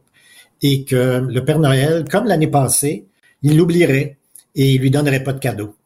Alors, elle a fait une crise assez spectaculaire et l'intervenante m'a rejoint, euh, l'intervenante qui est auprès d'elle. Et finalement, euh, je, je, parle à l'enfant au téléphone, je lui dis de se calmer et je lui demande de m'expliquer qu'est-ce qui se passe. Et elle me raconte ça, qu'elle serait pas chez ses parents Noël. Alors, euh, je lui dis, euh, l'idée qui m'est venue comme ça sous le chapeau, je lui ai dit, écoute Marie-Ève, dans mon foyer de groupe, là, le Père Noël n'oublie jamais les enfants. Je te jure que si tu te calmes, tu écris ta lettre au Père Noël, tu lui fais un dessin, tu dis ce que tu as dans ton cœur et tu lui dis, bien sûr, qu'est-ce que tu vas avoir comme cadeau? Je te jure que le Père Noël va t'apporter ton cadeau. Donc là, vous aviez fait la promesse à un enfant, fallait livrer la marchandise. fallait livrer la marchandise. Puis là, il y avait d'autres enfants. Évidemment, ma, blonde m'a fait penser euh, euh, tout de suite après, elle dit, mais euh, il n'y a pas juste Marie-Ève dans ton foyer de groupe, les autres aussi. Alors, on a décidé de faire écrire des lettres à tous les enfants du foyer de groupe et avec des amis, des parents, on a distribué les lettres et ça a poigné, euh, M. Dumont. Vraiment, les gens ont été très touchés par les lettres des enfants et c'est comme ça qu'Opération Père Noël est née. Et aujourd'hui, c'est. Ouais, 29, puis aujourd'hui, ça va être plus proche de 29 000, 28 000 selon ce que vous nous avez dit. Ouais, c'est toute une euh, progression. Ben, on vous souhaite la meilleure des chances. Le message euh, va se passer, je l'espère, auprès des gens capables de donner. Thérèse Guillemette et Normand Bro, merci de nous avoir parlé aujourd'hui. Allez sur notre site web, opérationpersonnel.net. Opérationpernoël.net, c'est dit. Bye bye. Salut, merci. Mario Dumont. Rationnel et cartésien, il peut résoudre n'importe quelle énigme les yeux fermés. Un adolescent de 17 ans poignardé. Une autre femme assassinée. Il est visé par des allégations d'inconduite sexuelle. Les formations politiques s'arrachent le vote des familles. Comment faire fructifier votre argent sans risque? Savoir et comprendre les plus récentes nouvelles qui nous touchent. Tout savoir en 24 minutes avec Alexandre Morin-Villouellette et Mario Dumont. En manchette dans cet épisode, 420 000 travailleurs du secteur public québécois seront en grève dès le 6 novembre prochain. Un Québécois sur 10 a eu recours à une banque alimentaire en 2023. La mère de Nora et Romy Carpentier entame une démarche judiciaire contre la Sûreté du Québec et la Chambre des représentants des États-Unis a enfin un nouveau speaker après des semaines de chaos. Tout savoir en 24 minutes. Tout savoir en 24 minutes. Bienvenue à Tout savoir en 24 minutes. Bonjour Mario. Bonjour. Alors c'est officiel, il y avait des rumeurs qui parlaient du 31 octobre, mais maintenant c'est cimenté 6 novembre prochain. Les travailleurs de la fonction publique du Québec qui vont être en grève, le Front commun syndical qui réunit les quelques 420 000 travailleurs s'est doté d'un mandat de grève générale illimité, ce qui est un peu le recours ultime Hmm. quand on parle de négociations comme ça avec le gouvernement, et donc qui va se mettre en branle dès le 6 novembre prochain. On sait que c'est une grève générale illimitée, mais là, on parle plutôt d'une journée Ouais, là, pour c'est- ça, c'est qu'ils ont un mandat pour une grève générale illimitée. Mais ça, euh, moi, je commence à penser qu'il n'y a aucune chance, c'est zéro chance que ça arrive avant les fêtes. Là. En tout cas, Ouais. moi, vraiment, là, que ça se braque. J'ai l'impression que là, euh, peut-être avoir des journées comme ça, là, une, deux, trois. Ouais, des journées de grève isolées, c'est ce qu'on dit Mais, du côté mais ils n'ont pas le choix parce que ils ont tellement craqué leurs membres. là. ils ont tellement, tu sais, les membres ont voté à 95% pour la grève générale illimitée, sont au front. Euh, bon, les dirigeants syndicaux disent euh, nous-mêmes, on est surpris, nos membres sont, euh, sont déterminés, peut-être, mais je pense qu'ils ont contribué à échauffer les esprits. Et là, ben, il faut, euh, il faut montrer les bras, il faut montrer les muscles et euh, on va faire des journées de grève. Je pense Ouais. qu'à quel point c'est utile. Parce que là, quand 20 24 ou 40, 48 heures avant, M. Legault a annoncé ce matin que le gouvernement va redéposer une nouvelle offre. Oui, c'est ce qu'il a dit ce matin alors qu'il est arrivé là devant l'édifice Honoré Mercier où se trouvent les bureaux du premier ministre à Québec. Il y avait des militants euh, de la Fédération de la santé du Québec entre autres qui étaient réunis pour manifester avec pancartes, tambours et trompettes là, devant les bureaux du premier ministre et François Legault qui a même pris le temps d'argumenter avec les gens qui Oui, étaient allé les réunis sur place. Ouais, vraiment un espèce de petit bain de foule en plein milieu des manifestants dans lequel ben, il a argumenté, là, entre autres, sur l'intention du gouvernement d'augmenter le- les salaires de manière plus importante avec des primes bonifiées, notamment pour les corps de nuit, les fins de semaine, les régions éloignées, les grands centres, bref, partout où on manque de main-d'œuvre en général en ce moment. Puis il a fini par dire ben, que justement, dimanche prochain, le dimanche qui s'en vient, allait déposer une nouvelle offre. Donc, on risque d'avoir peut-être beaucoup de changements d'ici le début de la semaine prochaine, Mario, Ouais. tout dépendamment de la nouvelle offre. Ben, en fait, première chose qui va être intéressante, c'est de voir la réaction syndicale à la nouvelle offre. Est-ce que ça. Ils annuleront pas la journée de grève? La journée de grève est prévue pour le. Le, le- le 6, là. mais euh, on pourra voir est-ce que ça va euh, au moins relancer une certaine négociation ou est-ce que ça va être rejeté du revers de la main? Est-ce que le syndicat va dire mais cette offre-là, c'est une insulte, c'est pire que pire? Euh, François Legault qui l'a aussi qualifié. euh, dans sa... Moi, j'ai trouvé que c'était habile ce qu'il a fait. D'abord, d'aller rencontrer les syndicats en personne. Deuxièmement, de d'amener l'attention du public sur le fait qu'il y avait une nouvelle offre. Et troisièmement, de, de un petit peu de qualifier la nouvelle offre en disant là, on vous prévient là. Ça sera pas la même offre pour tout le monde. Il y aura des bonifications spéciales ou des primes pour les quarts de travail difficiles à combler. Donc la nuit, les fins de semaine, là où on a de la misère à recruter des gens, c'est là qu'il pourrait y avoir des primes particulières. Ça, euh, j'ai j'ai hâte de voir comment ça va être reçu parce que d'un côté, les syndicats nous disent ouais, on veut pas, si on veut arrêter le temps supplémentaire obligatoire, mais si tu veux arrêter le temps supplémentaire obligatoire, faut que tu mettes faut que tu mettes, dans le fond, des rémunérations dans les corps impopulaires, les corps de travail de nuit, les- qui sont Oui. suffisantes pour que quelqu'un ait le goût d'aller travailler la nuit pour le surplus de, de, de paye. Là. Oui, absolument. C'est la stratégie du gouvernement là-dessus. Puis c'est drôle parce que François Legault a dit, là, euh, dans, pour reprendre ses mots, euh, on peut pas dire je donne 21% d'augmentation à tout le monde et en plus je donne des primes de nuit. Il faut trouver un équilibre. C'est drôle, tu sais, ça semblait peut-être pas extrêmement rond, ça, 21 Mais certains auront peut-être relevé que c'est exactement l'offre qui avait été déposée, entre autres, par le gouvernement aux policiers de la Sûreté du Québec, une hausse de 21% sur 5 ans, qui a Qui a été, été rejetée. refusée, oui. Oui, qui a été rejeté du revers de la main et donc ben, qui vient un peu aussi hanter le gouvernement là-dessus alors que c'est ce qu'on demande du côté des syndicats, là, un 20% tandis que Mme Sonia Lebel, donc la ministre du Conseil du Trésor, elle a mis sur la table 9% d'augmentation sur 5 ans.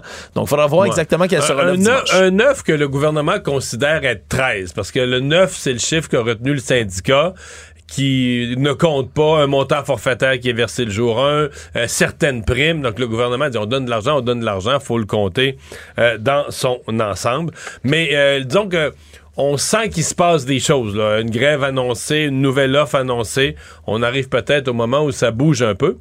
C'est sûr qu'une question, j'ai pas vu si la réponse a été euh, donnée, mais une des questions qui va se poser devant une grève euh, euh, générale illimitée lorsqu'elle va toucher l'éducation, c'est est-ce que les services de garde vont être maintenus? Hmm. Ou est-ce que les parents vont être pris avec le problème total et complet de garder les enfants à la maison? Ça, ça n'avait jamais été trop trop clarifié. Pendant ce temps, on apprend aujourd'hui, de par les données de l'organisme Banque alimentaire du Québec, qu'il y a une explosion explosion du recours aux banques alimentaires dans l'année 2023. C'était pas un secret, Mario, on le savait déjà depuis un bon moment. On demandait plus d'argent, on demandait des nouveaux moyens du côté des banques alimentaires en disant que depuis la pandémie, ben, ça s'est accéléré vraiment le recours à ces ressources-là. Mais jamais on croyait que ce serait autant, Mario. Un Québécois sur dix, littéralement, qui a eu recours à une banque d'alimentaire en 2023. Ça a explosé, là. C'est 872 000 personnes chaque mois cette année. Augmentation de 30% par rapport à 2022. 73% d'augmentation par rapport à 2019. Donc, de manière pré-pandémique. Et ce qu'on dit, c'est que c'est le visage de la pauvreté qui change beaucoup aussi. Nombre record de travailleurs dont le salaire n'est pas suffisant pour se nourrir, qui sont venus aller en chercher. Donc, pas juste des gens qui sont sans emploi et qui ont des difficultés comme ça, des gens qui travaillent, qui se retrouvent dans les banques alimentaires.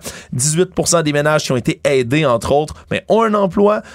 C'est une, augmentation, tout ça, par rapport à 2019, de 102 Ça démontre à quel point la pandémie, le contexte économique difficile, l'inflation est venu frapper de plein fouet les familles, Mario. On savait que le prix des aliments avait augmenté, mais à ce point-là, pour aller chercher une personne sur dix au Québec de l'aide alimentaire, ça frappe comme statistique. Ouais, ouais, il y a, un problème d'appauvrissement d'un certain nombre de ménages.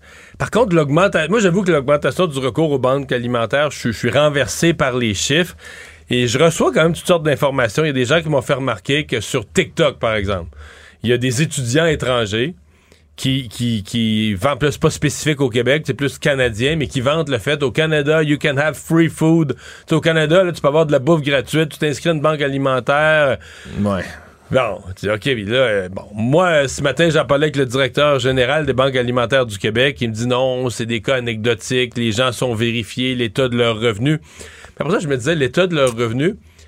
Moi, je me souviens quand j'étais étudiant, puis plein d'autres étudiants autour de moi, les étudiants avaient quasiment pas de revenus, les prêts et bourses, probablement que euh, s'il y avait eu des banques alimentaires puis que ces étudiants-là, mes chums étudiants, s'étaient présentés, on, aurait pu se qualifier pour une banque. Fait que tu dis, as-tu quelque chose? Est-ce que c'est -ce c'est devenu un reflet? Puis là, même des gens m'ont écrit euh, ce matin, j'ai fait le sujet en disant qu'ils connaissaient des gens qui avaient Netflix, un cellulaire, un rythme de.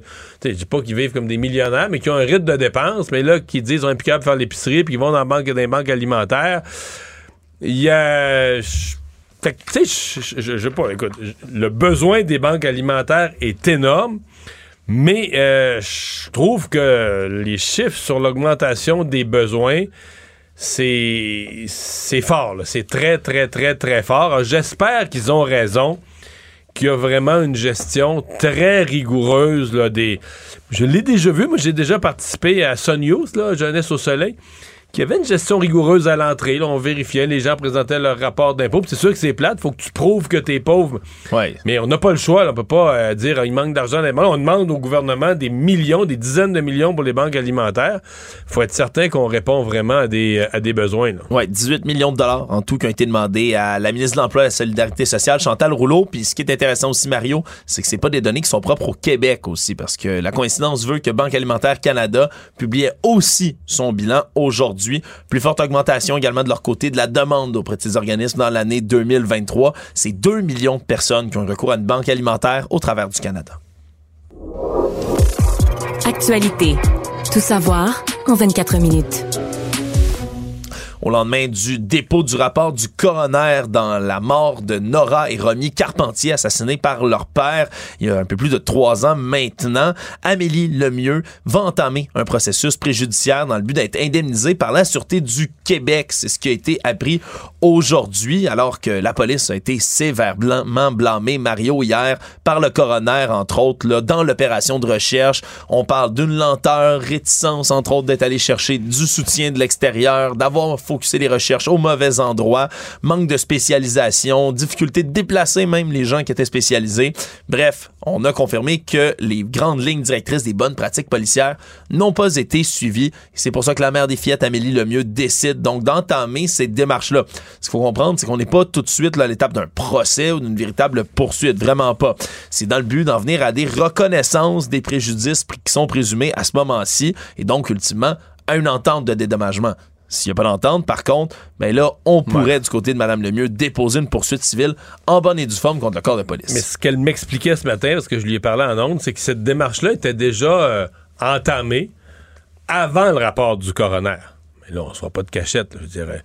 Quand un coroner qui a étudié la question pendant des semaines, interrogé des experts, euh, regardé l'affaire sous toutes ses coutures, fait un rapport comme celui d'hier, comme on dit, ça s'inscrit au dossier là, pour, euh, pour les avocats de Madame Lemieux.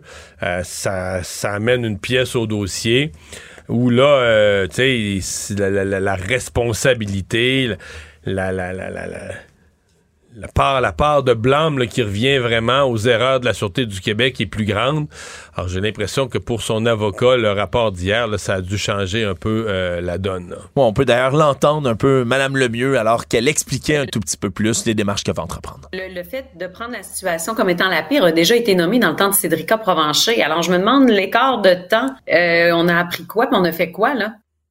Oui, parce qu'elle doute encore à ce moment-ci que les pratiques pour éviter que les drames se poursuivent comme ça, ben, soient, euh, soient véritablement mises en place à ce moment-là. On vient de l'entendre. Elle dit après Cédrica Provencher, on s'est dit la même chose et pourtant, ça n'a pas empêché du tout là, le décès, l'assassinat de mes filles à ce moment-là. Il y a euh, de sa part, d'autres aussi, je pense une espèce de frustration euh, à, à l'impossible, nul n'est tenu. Là, si tu manques de monde, les affaires se passent trop vite. Mais quand des gens s'offrent, des bénévoles, euh, l'Association québécoise des gens en recherche et sauvetage, dans ce cas-ci, on a les agents de la faune. Parce que c'est une région, il y a pas mal d'agents de la faune, ils ont des quatre roues, de l'équipement, des, des, des pick-up. Se sont proposés. Oui, quand des gens s'offrent puis que là, le coroner a utilisé le mot, puis ce matin, il n'a pas voulu le commenter davantage. Je pense qu'il veut pas être trop, tu sais, par rapport à la police, être trop dur, mais l'espèce d'orgueil organisationnel. L'orgueil organisationnel de dire mais tu sais qu'on a individuellement, quelqu'un est en train de faire quelque chose, hey, je vais t'aider, puis non, non, non, non, laisse-moi m'arranger, laisse-moi faire, tu sais, je suis capable. Une espèce d'orgueil, mais là, dans, ce cas-ci, un orgueil organisationnel. Hey, toi là, je suis la Sûreté du Québec, j'ai pas besoin des agents de la faune, là, faites votre job, les agents de la faune, une opération de recherche, nous autres, la Sûreté, on connaît ça, ou euh, la police de Québec, hey, on est la Sûreté du Québec, on va pas demander un corps d'une petite ville, tu sais, je caricature un peu, mais toute cette idée de dire on ne demandera pas d'aide alors que selon toute évidence, non. D'abord, tu aurais dû accepter tous ceux qui s'offraient. Oui, la situation est urgente, il y a des vies en jeu. La situation est urgente, il y a des vies en jeu, il y a des enfants à chercher. Tu aurais dû accepter toute aide qui s'offrait en la structurant. Tu peux pas laisser les gens chercher, faire n'importe quoi, mais tu aurais dû accepter l'aide et probablement appeler. Mais là, après ça, dans le rapport, ça dit même que la Sûreté du Québec, puis là, ça en dit long sur nos corps policiers, ignorait que le SPVQ, euh, le service de police de la Ville de Québec, avait une équipe recherche-sauvetage. Donc, il y a une équipe spécialisée formée à la police de Québec, mais les gens de la Sûreté qui font le même genre de boulot étaient pas informés de ça. Ils savaient pas ce qui se faisait à la police de Québec. On dit fonctionner en silo, mais là, c'est le summum de fonctionner en silo. Tu es dans le même genre de travail, le même genre de division puis tu sais même pas ce qui se fait. Puis c'est pas comme si on était euh, le Québec, comme s'il y avait 55 euh, grandes villes avec des corps de police. Ah il y en a deux, c'est Montréal puis Québec essentiellement, avec des corps de police majeurs. Enfin.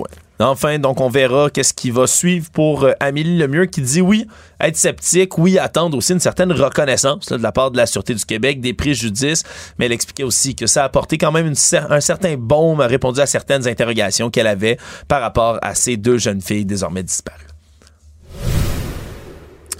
Des images ont circulé beaucoup aujourd'hui, Mario, choquant une certaine partie de la population, alors qu'il y a un groupe d'activistes de la défense des animaux qui a réussi à s'infiltrer dans une maternité porcine, donc où on fait naître de jeunes porcelets, des jeunes cochons, dans l'anneau.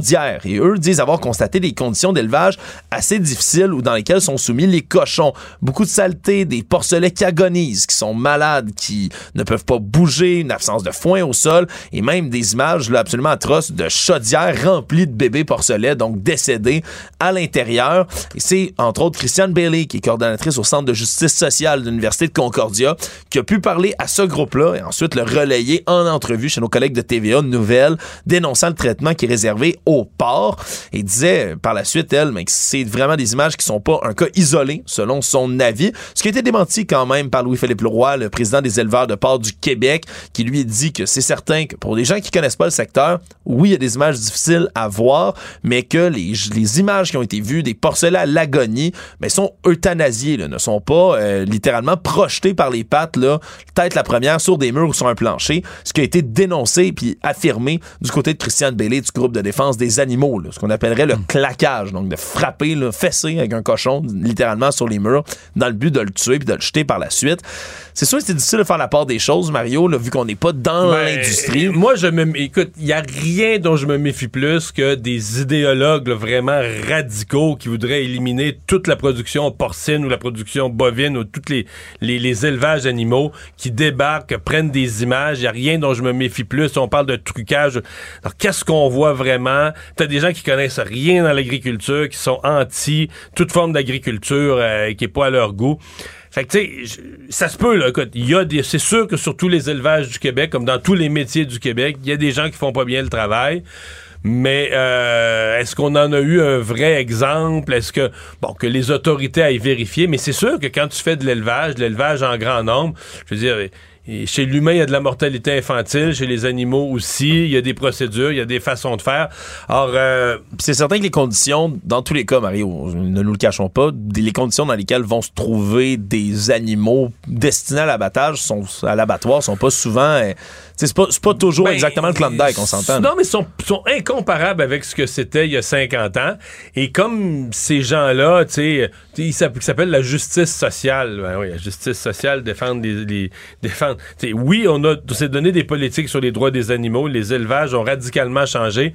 Mais de toutes les sources, là, s'il y a une source à laquelle je ne me fie pas, je me méfie, c'est ça. Mais on comprend qu'ils font du sensationnalisme. Mais c'est un succès fou. Moi, je le vois je, je serais marqué à vie par un accident qui est survenu dans les cantons de l'Est, un accident grave avec un véhicule qui a fait une sortie de route, puis il y avait deux chevaux à bord. D'un, espèce de- trailer, de trailer d'une ouais. remorque à chevaux. là. Le public écrivait à LCN. Personne, pas un, zéro se demandait ce qui est arrivé au chauffeur. Quand on a annoncé en ondes les deux chevaux sont corrects, tout le monde parfait. Les gens étaient inquiets des chevaux. Le chauffeur, c'est un père de famille qui va être paraplégique, qui ne pourra plus jamais marcher, va finir. On s'en fout. On s'en fout. Donc, tu sais, cette notion là, de. Bon, problème, puis, je suis pas en train de dire qu'il faut pas s'occuper de bien-être animal, mais il y a comme une partie de la population, mais une partie importante, c'est comme toute désaxée. Je veux dire, il y a comme une, une sensibilité envers les animaux qu'on n'a plus pour les enfants, les personnes âgées, qu'on n'a plus pour l'être humain. Euh, donc, je suis convaincu qu'un groupe comme ça, ils savent très bien ce qu'ils font, que s'ils filment, puis que tu sais pas trop ce que tu vois un peu dans l'embrouillé, mais que ça a l'air d'être des animaux qui souffrent, euh, t'as un hit, un hit total. Tout savoir en 24 minutes. Le ministre de l'Économie et de l'Énergie, Pierre Fitzgibbon, a dû s'attaquer à deux dossiers différents, Mario, aujourd'hui, dans lesquels il a été interpellé. Le premier sur les tarifs d'électricité, alors que François Legault, lui, a juré aujourd'hui que la hausse, là, après 2025, hein, date dans laquelle, le 31 mars 2025, la loi, là, qui plafonne les tarifs hydroélectriques à 3% va prendre fin, mais qu'au-delà de ça, on ne va pas augmenter les tarifs. Tout ça, euh, évidemment, survenait après une discussion qu'a eu euh, le premier ministre avec Michael Sabia, le nouveau grand patron d'Hydro-Québec, dans lequel on comprenait qu'il y aurait on a laissé entendre qu'il y aurait peut-être des hausses de tarifs. C'est que par la suite, Pierre Fitzgibbon, lui, a dit après 2025, on verra. Donc, deux, deux poids, deux mesures du côté du premier ministre et de son ministre mhm. de l'Énergie. Aujourd'hui, Mario, qui, euh, qui, ont, qui a fait sourciller parce que c'est toujours un sujet sensible, ça, les, les tarifs. Oui, effectivement. Et François Legault est dans un moment où ça va pas super bien pour lui politiquement. Il n'a pas le goût d'ouvrir des nouveaux paniers de crabes. Euh, je trouve ça un peu malheureux parce que moi, personnellement, je fais partie de ceux qui pensent qu'un jour, on devra avoir au Québec une, euh, discussion euh, sérieuse sur les tarifs d'électricité, sur est-ce qu'on devrait, écoute, on avait cette discussion-là il y a 20 ans, est-ce qu'on devrait hausser les tarifs? Utiliser, parce que là, rapidement, tu générerais des centaines de millions, tu générerais des milliards de nouvel argent qu'on pourrait utiliser pour aider les plus démunis à payer leurs factures, mais qu'on pourrait utiliser pour n'importe quoi d'autre, pour baisser la taxe de vente. Pour, c'est pas l'idée, c'est pas de, de plus avoir cette richesse-là, c'est notre richesse. L'idée, c'est de dire plutôt que d'utiliser la richesse sous forme de tarifs à bon marché, on pourrait l'utiliser autrement. Mais là, euh, bon, on n'est pas dans une bonne période pour faire ça. Présentement, l'inflation frappe fort. Les gens ont de la misère à payer leur loyer, leur hypothèque. Pas le temps de faire ça. Mais j'ai l'impression, comme j'ai vu François Legault s'encarcaner dans des bas tarifs d'électricité à long terme, le plus farfelu, c'est que ceux qui posent la question, c'est qu'aujourd'hui à l'Assemblée, c'est Québec solidaire. Qui, eux, devraient, logiquement, eux, leur thèse, c'est que la fin du monde approche euh, avec les changements climatiques si tu penses ça sincèrement, tu devrais te lever à l'Assemblée nationale pour demander une hausse des tarifs d'Hydro-Québec, pour mieux utiliser l'énergie propre, pour en avoir plus, pour faire attention à l'énergie, pour que l'électricité aille remplacer dans les usines ou même qu'on la vende au Vermont, au Massachusetts, hmm. pour éliminer des gaz à effet de serre. Je sais pas comment tu peux être à la fois un écologiste très, très, très pointu sur dire les changements climatiques, c'est un grand danger, puis demander que nous, au Québec, qui avons de l'énergie propre, ben, on en gaspille, on la donne à plus bas marché possible. Ça, c'est une contradiction, mais c'est pas la première fois, c'est une, contradiction qui me renverse toujours. Oui, et l'autre dossier que Pierre Fitzgibbon a dû suivre aujourd'hui, c'est demander au Bureau fédéral de la concurrence d'ouvrir une enquête sur les détaillants d'essence dans la région de Québec. Parce que les gens de Québec seront pas de bonne humeur, là. C'est confirmé qu'ils payent trop cher. Oui, c'est confirmé. Ça avait déjà été amené d'un côté, du côté de CA Québec. Ça faisait des, des mois même, Mario, que Samuel l'un des députés de la CAQ, entre autres dans la, dans la Beauce, continuait de marteler le dossier. Mais là, il va avoir gain de cause. On va ouvrir donc officiellement une enquête. On verra exactement là, après, avoir, après ces convocations-là, entre autres des mhm. cinq plus grands détaillants de la région en termes d'essence, qui vont devoir répondre là, aux questions du gouvernement. Économie. La Banque du Canada a décidé de maintenir son taux directeur à 5% pour une deuxième fois consécutive après plusieurs hausses marquées dans la dernière année. Deuxième répit de suite, même si on a dit qu'on était prêt à augmenter de nouveau le taux directeur si c'est nécessaire. Le ralentissement économique et la baisse de l'inflation ont été assez encourageants pour motiver la Banque du Canada à maintenir cette pause-là, Mario. Ouais, et euh, par contre, les, ça c'est la bonne nouvelle. La mauvaise nouvelle, c'est pour le moyen et le long terme où il n'y a rien d'encourageant là, dans les. Parce que une fois sur deux, la Banque du Canada fait plus qu'annoncer son taux d'escompte. Elle fait une espèce, une fois par saison, une espèce de perspective de croissance. Ouais, puis l'état des lieux de la politique monétaire. Et là, on a laissé bien peu d'espoir pour une baisse des taux. Les gens qui l'espéraient à mi 2024, je peux vous dire que la Banque du Canada laisse peu d'espoir. Peut-être fin 2024. Le Monde.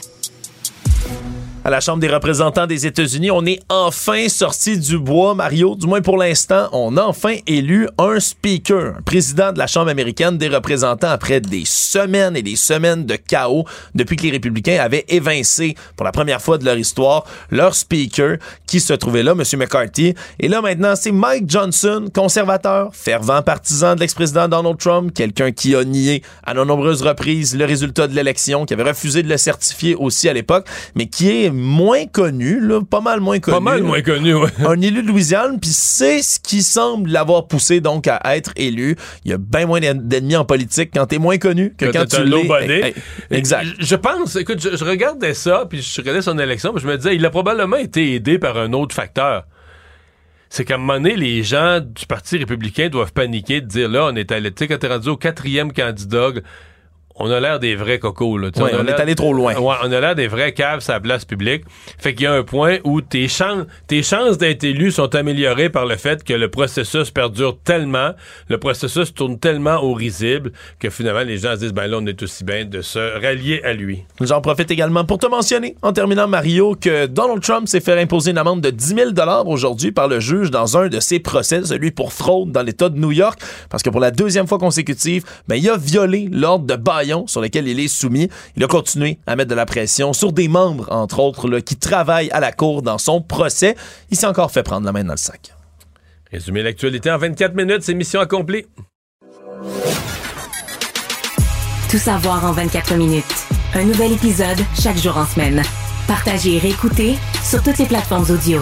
Disponible aussi en audiovisuel sur l'application Cube et le site cube.ca. Une production Cube Radio. Il ne mord pas à l'hameçon des fausses nouvelles.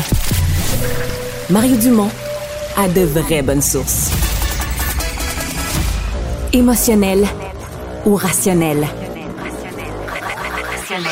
En accord ou à l'opposé? Par ici, les brasseurs d'opinion et de vision. Les rencontres de l'air. Bonjour Marie. Salut Mario. À la hausse des tarifs d'électricité qui s'est invitée euh, aujourd'hui à l'Assemblée nationale. Oui, absolument. Écoute, la journée a commencé avec une nouvelle qui euh, disait que Michael Sebia, le nouveau euh, PDG d'Hydro-Québec, envisageait réviser les tarifs d'électricité. Puis, euh, écoute, il fallait voir la réaction de François Legault qui s'est fait poser cette question-là par Québec solidaire durant la période de questions. Écoute, Mario, c'est un pur moment d'anthologie de panique politique où tu vois dans les yeux de François Legault qui se dit ça c'est la goutte d'eau qui pourrait faire déborder le vase si je commence à hmm. avoir à gérer euh, une nouvelle qui dit que peut-être les tarifs d'électricité vont déborder. Tu sais, lui, il y en a plein ses bottes. Là, on voit qu'il a un petit peu hmm. perdu le, le contrôle du message politique et de la communication depuis quelques semaines.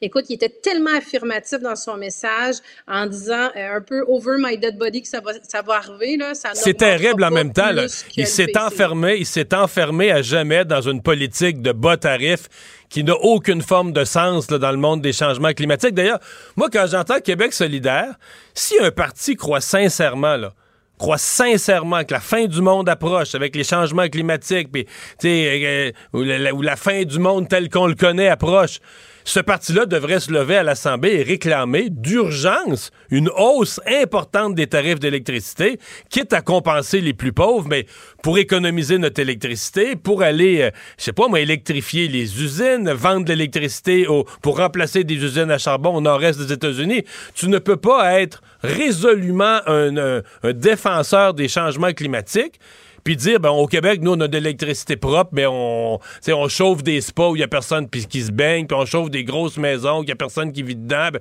euh, il y a quelque chose. Mais c'est comme si ce sujet-là, on est incapable au Québec de le traiter de façon rationnelle. Il n'est que politique. On veut faire plaisir au monde, là. Non, c'est particulier, tu as raison, parce que Québec solidaire, au, nom de, euh, de la lutte au changement climatique, soit devrait demander une hausse ou une tarification dynamique. Encore, Quand on parle de, sobriété énergétique, c'est de dire est-ce qu'on pourrait pas faire des tarifs qui sont un, petit peu plus élevés pendant certaines périodes de la journée, comme il se fait en France? Comme M. Fitzgibbon avait commencé, bon, il l'a peut-être un peu maladroitement euh, amené avec son lave-vaisselle à minuit, là, mais on comprend le principe. Mais tu as raison, Québec solidaire, là, c'est vraiment, vraiment en voulant protéger la veuve et l'orphelin mais là, écoute, donc,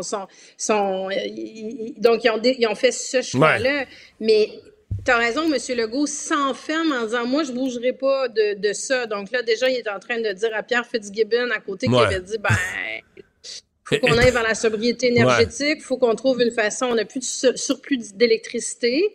En même temps, Mario, c'est vrai que dans le contexte actuel. Alors, ah c'est pas le moment de toucher à ça. Euh, moi, je, te dis tout ça en termes de logique à long terme. Je comprends bien. Si j'étais moi-même en politique aujourd'hui, avec la hausse des taux d'intérêt, des loyers, de, de, l'épicerie, c'est le pire moment de toucher au tarif. Personne, Mario, t'as une personne sur dix au Québec qui va dans les banques alimentaires. J'en suis mille fois conscient. Le moment serait très malvenu pour augmenter une autre facture aux gens. C'est sûr que c'est pas le moment. Mais je pense que c'est pour ça qu'à travers son œil est passé euh, le, le, panique politique de je, je, je, ne veux pas gérer cette nouvelle-là et c'est pas vrai que je vais mettre le mm. bras dans le tordeur pour commencer à expliquer comment on pourrait faire ça. Je te dis pas qu'il va pas revenir avec ça dans quelques mois, ceci dit, là, mais je pense qu'il y, a tous ces boutons rouges se sont allumés sur son, sur son système d'alarme. Euh, la sortie de, des six premiers ministres, des six anciens premiers ministres euh, vivants contre un aspect de la réforme du B, la, la centralisation qui vient toucher les hôpitaux universitaires, les instituts universitaires comme l'Institut de cardiologie. Euh, tu reçois ça bien ou mal que six premiers ministres s'invitent dans le débat? Ben écoute, c'est quand même, euh, faut le dire, c'est quand même assez inusité. Là. Je pense que c'est la deuxième fois que ces premiers ministres-là le, font. ils l'ont fait il y a, pas si longtemps que ça. Ben, sur la langue française, exactement. Mais bon, on s'entend que c'est assez rare quand ça arrive, même comme ex-ministre, que tu es appelé à, signer ce genre de lettre-là. Euh, comme premier ministre, j'imagine que tu gardes encore plus un droit de réserve. Puis quand tu décides de, de, de, mettre ton nom sur cette lettre-là, c'est parce que l'enjeu est vraiment sérieux. Euh, écoute, je pense que ça met quand même une certaine pression sur Christian Dubé, sur son projet de loi, parce que, tu sais, dans les faits, sur le fond, ils ont totalement raison. Moi, j'ai travaillé longtemps dans le réseau de la santé. Tu sais, les fondations, elles amassent des millions de dollars pour la recherche. C'est ça qui font qu'on a des instituts d'excellence. Tu sais, je, voyais l'Institut de cardio, entre autres, qui est nommé dans cette lettre-là. L'Institut de cardio, écoute, ça rayonne à l'international. Ils lèvent des fonds, ils vont chercher les meilleurs chercheurs, ils font de la recherche qui présente à l'international. Donc, c'est sûr que ça a des conséquences positives sur les soins aussi. Donc, est-ce que tu veux noyer tout ça? Tu sais, ça marche, là. S'il y a une affaire qui marche dans le réseau de la santé, c'est ça. On peut-tu pas être touché? Là, c'est sûr que j'ai vu aujourd'hui Christian Dubé dire non, non, on s'est tout mal compris, euh, je vais faire des ajustements nécessaires. Ouais, mais il dit avoir déjà amené des amendements qui corrigent une bonne partie des problèmes mentionnés, mais les premiers ministres, eux, semblent pas convaincus qu'il en fait assez. Euh, on est dans ben, cette zone grise-là. Là qu'on comprend, Mario, c'est que c'est pas, tu sais, les premiers ministres, ils se sont pas appelés dimanche en se disant, les dos, on s'écrit une lettre euh, à Christian Dubé. Il y a quand même beaucoup de démarches qui ont été faites. Ce qu'on comprend au moins dans les deux derniers mois, il y a eu des échanges avec Christian Dubé. Force est de constater qu'ils n'ont pas réussi à le convaincre verbalement. Donc, c'est pour ça qu'ils se sont rendus à la lettre. Donc, je les comprends un peu aussi d'être prudents en disant, écoutez, on, quand on aura vu la couleur du chat, on l'achètera, là. Mais euh, je pense qu'ils ont un ils vont attendre ça, de, de, de, voir euh, l'amendement tel qu'écrit, tel que rédigé pour s'assurer que c'est bien ça qui va être fait parce que les enjeux sont importants. Marie, euh, il y a dans, dans l'émission d'aujourd'hui, euh, le chef par intérim du Parti libéral, Marc Tanguay, me disait qu'en se disant en qualifiant d'insulte le fait d'être comparé à Jean Charest ou Jean Chrétien, le, le, premier ministre, M. Legault, n'avait pas été digne de sa fonction. Est-ce que tu partages ce point de vue-là? Totalement. Absolument. Euh, je, je, euh, écoute, je, je, je pourrais dire c'est maladroit, c'est cheap. Tu sais, tu sais, à un moment donné, quand tu es premier hmm. ministre, tu as, une fonction. Là. Déjà, tu as une fonction d'exemplarité à plein de niveaux. Là. Euh, je vois, je vois, il n'y a rien qui justifie qu'il ait insulté comme ça d'anciens premiers ministres, là, puis pas hmm. moindrement plus de ça. Pas plus que, pas plus que c'est bienvenu quand il a, il a déjà fait ce genre d'insulte-là aussi à des journalistes par la bande. Puis, tu sais, M. Legault a cette habitude-là, des fois, de, d'être un peu prompt puis de, de s'attaquer. Donc, non, c'est vraiment, c'est vraiment pas digne de sa fonction du tout. Tu sais, je comprends qu'il peut ne pas les ensemble ça tous les jours puis n'a pas les aimer. Mais ça reste que, encore là, le commentaire qui avait été fait par Paul Saint-Pierre Plamondon était justifié quand il disait, ben là, écoutez, M. Legault reprend les mêmes commentaires qui étaient faits par Jean Chrétien puis Jean Charest durant le référendum de 95. Mais au-delà de ça, Mario, moi, ce que j'ai vu, là, c'est le retour du Schtroumpf grognon, là. Tu sais, M. Legault, au début de la campagne électorale, il était pas de bonne humeur, puis ça allait pas comme il voulait, puis il aime pas ça être critiqué. Puis là, il y a Jean Talon qui a perdu, puis là, le budget de l'an 1, ça doit-tu l'emmerder? Tu sais, je veux dire, c'est un ancien hmm. souverainiste qui est pogné à, être dans, tu sais, à, être allé vers une coalition, puis là, à défendre finalement le Canada, puis la péréquation. Tu vois que ça le rend vraiment de mauvaise humeur. Il est pas confortable dans cette position-là. Paul Saint-Pierre Plamondon, c'était dit au début de la semaine, il met dans une situation d'embarras. Et c'est, je pense, c'est ce qui fait qu'il réagit comme ça, parce qu'il n'est pas, il est pas confortable, il n'est pas deux pieds en selle sur ses messages. Ah, Et surtout, il martèle pas ses messages. Son message devrait être fort simple, de dire, regarde, moi, j'ai choisi que j'en voulais plus de référendum, puis des gestes nationalistes, loi 21, loi 96, j'en ai fait plus. Mais là, il répète pas du tout, du tout son message. Exemple, aller insulter des anciens premiers ministres, je vois pas là en quoi ça venait cette semaine. C'est vraiment s'éparpiller, loin de son message, jamais taper sur le même clou. Donc, euh, c'est certain qu'au niveau des communications... Regarde une journée comme aujourd'hui, Mario, on est en train de parler de ça alors que son propre gouvernement, a donné des, a donné un montant considérable aux banques alimentaires. Il y a d'autres, il y a du travail qui se fait de la part de son gouvernement. Puis on passe la journée sur le fait que le premier ministre s'est accroché les pieds dans un, dans une conférence, dans un, un impromptu de presse en insultant deux anciens premiers ministres. Donc, il est pas du tout, du tout sur ses messages. Puis il est encore une fois de plus dans l'agenda et euh, dans les messages de, de ah, du PQ. Ça, c'est sûr. Hey, merci. À demain. À demain, Mario. Salut.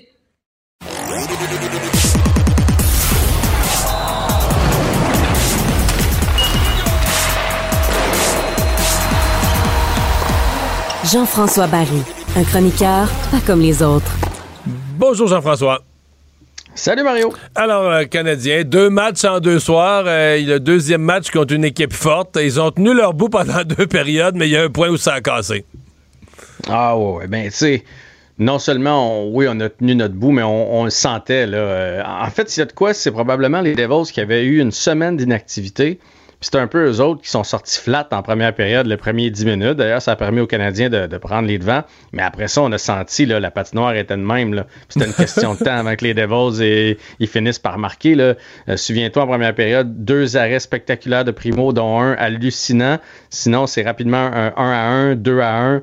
Puis là, après ça, probablement qu'on revient plus jamais dans le match. C'est ce qui est arrivé. Puis la preuve, c'est qu'en fin de match aussi, quand les Devils ont levé le pied un peu là, à 4 à 1, euh, le, Canadien il s'est mis à attaquer, on est revenu à 4-2, on a failli faire 4-3. Fait que tu sais, dans la Ligue nationale, aussitôt qu'il y a une équipe qui est, moins engagée, ben c'est ce qui arrive. Mais les Devils sont Mais tu parles du 4-2. Oui, oui. Tu parles du 4-2, mais on parle d'un but exceptionnel, celui de Mike Madison. Je voyais des gens qui faisaient des comparaisons avec Bob Orr. Il a vraiment pris la rondelle derrière son but puis s'est ramassé quelques secondes plus tard en échappé seul avec le gardien pour marquer. Il a traversé tout le monde.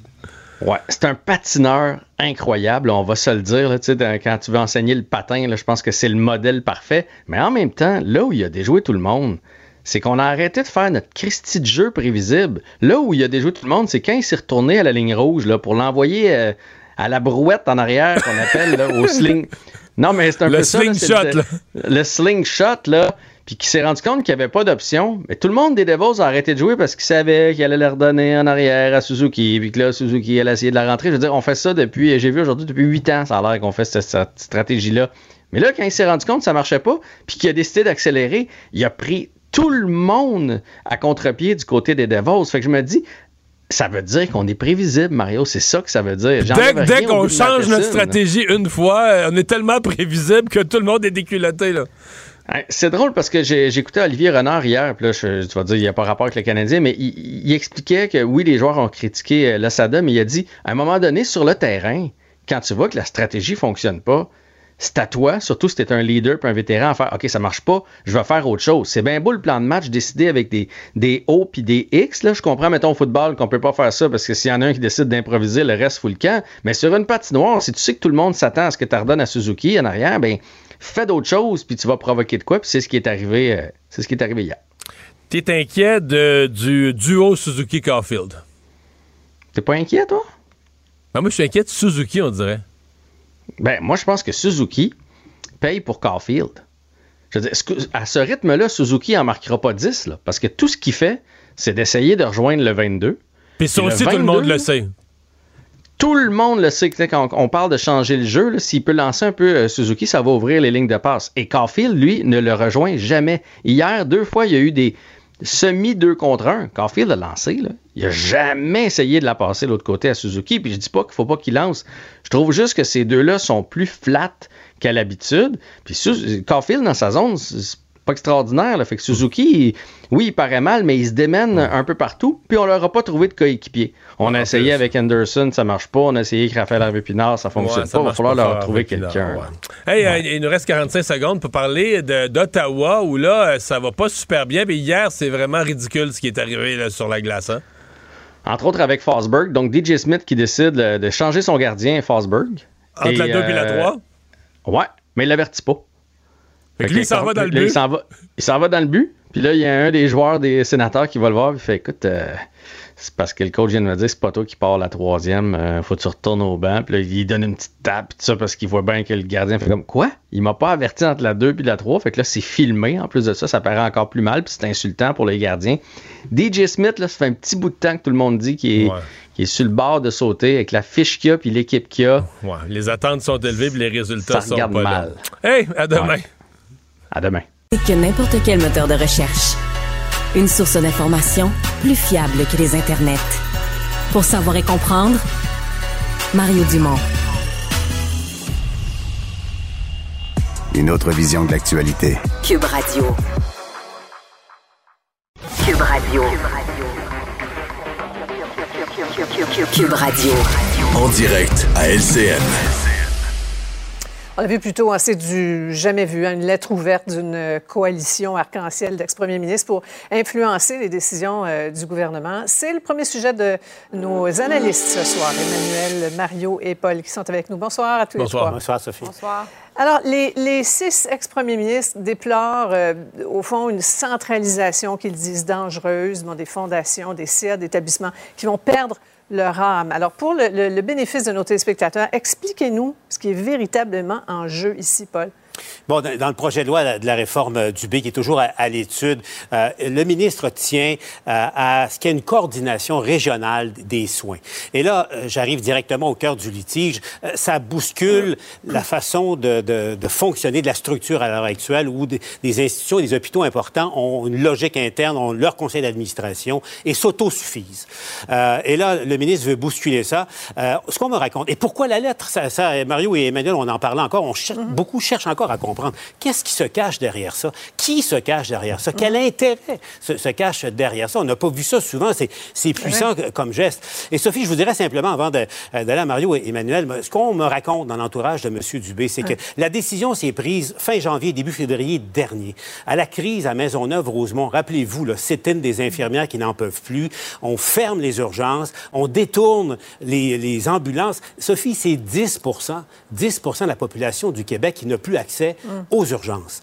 Euh, et là, euh, la sous-ministre Savoie lance un appel à l'aide partout à Montréal, doit composer avec 10, 6, CIUS, institutions diverses et hôpitaux. Demande de l'aide. Tout de suite qu'on envoie des infirmières, silence radio. Dans certains cas, ça a pris deux jours avant qu'on réponde que dans deux jours, on va vous envoyer mmh. deux infirmières. Mmh. Alors, c'est comme ça que ça fonctionne, un réseau par silo. Quand on dit par silo, c'est des organisations qui s'autosuffisent en quelque part et ne répondent pas nécessairement aux besoins de l'ensemble d'une population. Et, c'est ça qui est en cause à l'heure. Emmanuel? Oui, moi, je pense que ce qui est en cause, je vais avoir l'air très cru. Moi, je comprends les inquiétudes qui ont été soulevées au sujet de l'indépendance de la recherche, de l'indépendance des fondations. On s'en on s'entend, personne n'a envie de donner 2 millions aux mammouths de la santé. Les gens qui donnent beaucoup veulent donner à une mhm. cause, veulent mhm. donner à une institution à mhm. laquelle ils s'identifient. C'est déjà protégé dans le projet de loi. M. Dubé en a rajouté une couche pour rassurer tout le monde. Alors, que reste-t-il? C'est cette résistance au changement, cette résistance à voir ces institutions intégrer le reste du réseau. Mais qu'est-ce que c'est objectivement quand on voit six premiers ministres qui incarnent l'ultime élite au Québec? Mais moi, je pense et je suis convaincue que derrière ça aussi, une élite qui veut protéger ses privilèges, parce que c'est eux qui sont sur ces conseils d'administration-là et qui veulent protéger et revendiquent le droit de protéger leur mainmise sur ces institutions-là. Hmm. Peut-être que ça se défendait dans les années 60, mais en 2023, je m'excuse, mais ça se défend. Ouais. Euh, Mario, alors on va vous présenter d'ailleurs les, amendements qui ont été euh, adoptés. Ce que propose M. Dubé comme changement dans son, projet de loi, ça, ça règle une partie des, problèmes qui sont soulevés par, par les ex-premiers ministres, selon toi? Ça règle probablement une partie, mais moi, je suis sensible aux arguments des premiers ministres. Euh, Emmanuel nous parle d'une élite, mais c'est aussi l'élite de la médecine qu'on a au Québec, les, élites de la recherche, les meilleures têtes qu'on a qui se retrouvent dans ces instituts. C'est l'Institut de cardio. Euh, c'est pas rien au Québec, là, ce, que ça, ce que ça amène. Et c'est précieux, ces institutions-là. Et moi, je comprends. Moi, je suis méfiant de la bureaucratie. Quand on parle des dangers hum. de noyer, euh, de la recherche de points, de noyer de l'initiative, de noyer euh, nos, capacités les plus fines de faire partie de l'élite mondiale qui finit par profiter à tout le monde. Quand les méthodes, les technologies s'améliorent, ça finit par profiter à tout le monde. Alors, de noyer ça dans des grosses bureaucraties ralentissantes, moi, je, suis sensible à ce que nous amènent les anciens premiers ministres et je pense que ça dépasse une guerre de pouvoir. Je pense qu'ils sont réellement préoccupés par la suite des choses. Bon. On va entendre M. Bouchard dans quelques minutes. On va protéger cette indépendance-là. Sur la recherche et tout ça. oser dire que euh, ce sont tous des premiers ministres qui ont tous essayé de réformer le système de santé, mm. qui s'y sont tous cassés les dents. Donc, c'est un peu gros maintenant de venir faire la leçon Oui, je comprends, mais je t'arrête, Emmanuel. Ils ne disent pas que ils, ne disent pas que sur l'ensemble de la réforme, le ministre n'a pas le droit de s'essayer, etc. Ils disent que sur ce mm. point précis des instituts universitaires, il y a la perte de quelque chose. En tout cas, je vous arrête, les amis, parce qu'on aimerait parler quand même des négociations. Euh, donc, les modifications, là, ça s'arrête là, selon, selon, le premier ministre. donc, ça, ça, se corse. On s'en va vers une journée de grève le 6 novembre dans le secteur de la santé du Front commun, euh, du secteur public. La FIC qui va sur une grève générale euh, illimitée. M. Legault qui est allé à la rencontre des syndicats du, Front commun ce matin. Sur la forme, d'abord, est-ce que c'est un exercice qui avantage le premier ministre d'aller à la rencontre des syndiqués comme ça dans la rue? Mario? Ah oui, c'est parfait. Moi, j'ai trouvé aujourd'hui, il a fait les trois bonnes choses. Aller physiquement les rencontrer, un. Deux, attirer l'attention sur le fait qu'avant qu'eux fassent leur journée de grève, lui va avoir déposé une nouvelle offre et il a qualifié cette offre. Donc, il a préparé les esprits sur le fait que le gros des hausses, le gros des bonifications qu'il va mettre sur la table euh, en fin de semaine vont s'adresser à ces quarts de travail que personne veut. Le travailler la nuit, travailler la fin de semaine. Donc, j'ai trouvé que, tu sais, il n'y a pas de très bonne semaine, M. Legault, mais là-dessus, il a parfaitement placer ses messages. Oui. Je pense aussi que ce qui est arrivé, on, l'a dit souvent, que d'un, avec l'augmentation de salaire de 30 000 ah le coût de la batte bleue il y a quelques semaines, le gouvernement a perdu tout le capital de bonne foi qu'il y avait auprès de l'électorat dans sa quête de réformes qui sont légitimes au sein euh, des services publics.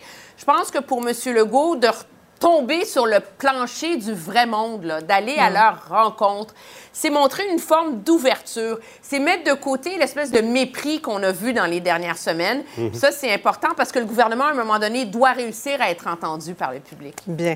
Euh, Paul, reste là. Après la pause, à la demande des États-Unis, Israël retarde son, son offensive contre le Hamas. Notre joute des analystes se poursuit au retour.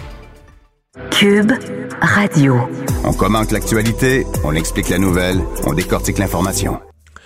Alors, Alexandre, tu me racontes aujourd'hui une histoire de gens qui en ont assez d'entendre du Céline Dion. Impossible, Mario, mais vrai. On se tente pas d'entendre Céline. On se pas d'entendre Céline d'habitude, mais là, c'est les habitants d'une petite ville de Nouvelle-Zélande, la petite ville de Porirua, où se déroule euh, chaque année une drôle de compétition. Je t'avoue, j'avais jamais du tout entendu parler de la compétition du Siren King, le roi de la sirène. Mais qu'est-ce que c'est?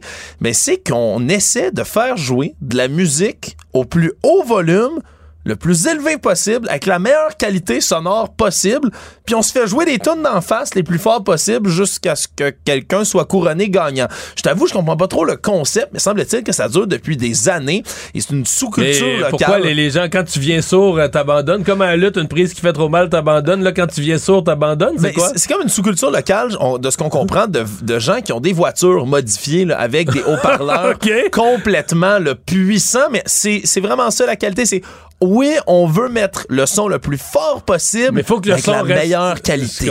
La meilleure qualité possible. Et Céline là-dedans.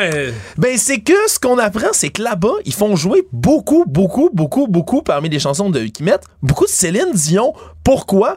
Mais selon un des fondateurs des groupes justement qui compétitionnent là-dedans, il dit que la chanteuse célébrissime québécoise, ben sa musique a des sons clairs, des aigus qui sont très élevés et peu de basses. C'est la basse, c'est qui fait des dans tes euh, dans tes haut-parleurs. On fait, fait I drove all night, all by myself. My heart will go on, semble-t-il que c'est dans les meilleurs candidats puis que la voix de Céline Dion, c'est parfait. Fait que là, il tacote ça dans le tapis. Il tacote ça dans le tapis, mais pas d'entendre, là, pour la 18e fois de la soirée, My Heart Will Go On, de plus en plus fort dans ville, ben, ça plaît pas aux habitants locaux. Parce qu'avant, on faisait ces compétitions-là. Parce que là, il faudrait pas que ce village-là soit en face de Saint-Lambert, là. Non, il faudrait pas. Je suis surpris que Saint-Lambert les appelle pas d'un côté à l'autre de l'océan, justement, pour leur dire de baisser la musique, Mario. Mais est-ce qu'on dit, c'est que c'est, entre autres, mais depuis quelques années, on s'est déplacé de la compétition. Là, avant, c'était vraiment dans des secteurs industriels, des quartiers qui étaient vraiment loin de toute la populace, mais que là, maintenant, ça s'est rapproché. Et la question, à quelle heure ils font ça? Euh? Ben, à toute heure du jour et de la nuit. C'est vraiment ça le problème. Ils font ça en plein milieu de la nuit. Semble-t-il que selon la police locale, il y a 40 incidents depuis le début de février jusqu'à octobre qui ont été répertoriés de groupes, d'événements qui s'organisent dans lesquels on fait jouer My Heart Will Go On de plus en plus fort. C'est certain que ça peut commencer à devenir agressant, Mario. Dans ces conditions-là, ça s'appelle comment, s'appelle comment le petit village? Ça s'appelle Porirua. Porirua. Porirua en Nouvelle-Zélande, oui. Bon. destination vacances pour aller constater tout ça euh, de mes yeux. Hey, salut! Une autre vision de l'actualité. Cube Radio. Cube Radio. Cube Radio. En direct à LCN.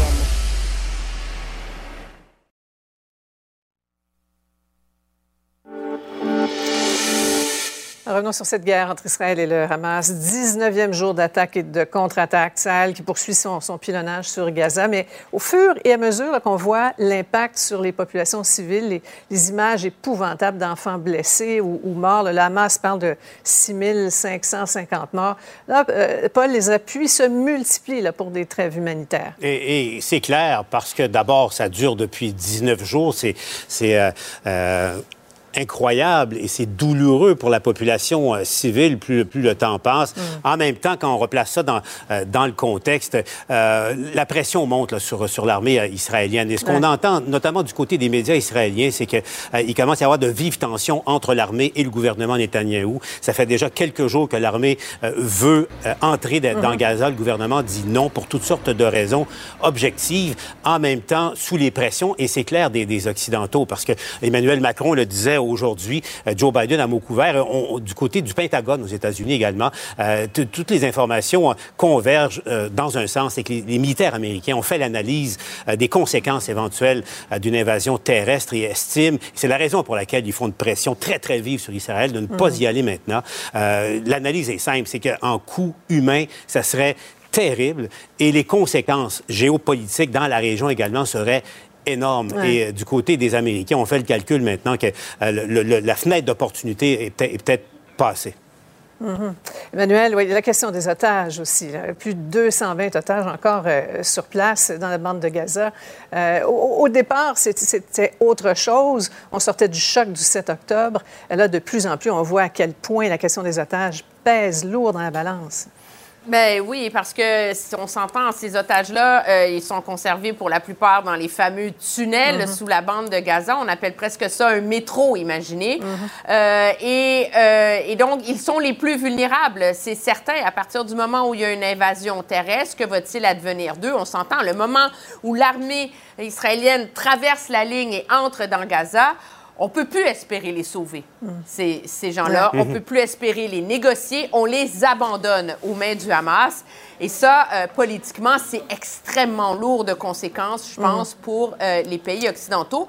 Puis un autre élément aussi, c'est que euh, l'expérience de l'Afghanistan, l'expérience de l'Iran nous a montré qu'il n'y a rien de plus périlleux de, plus, de, de l'Irak, excuse-moi nous montre qu'il n'y a rien de plus périlleux que de faire de la guérilla urbaine, mm-hmm. envahir une ville, euh, libérer les immeubles un à la fois.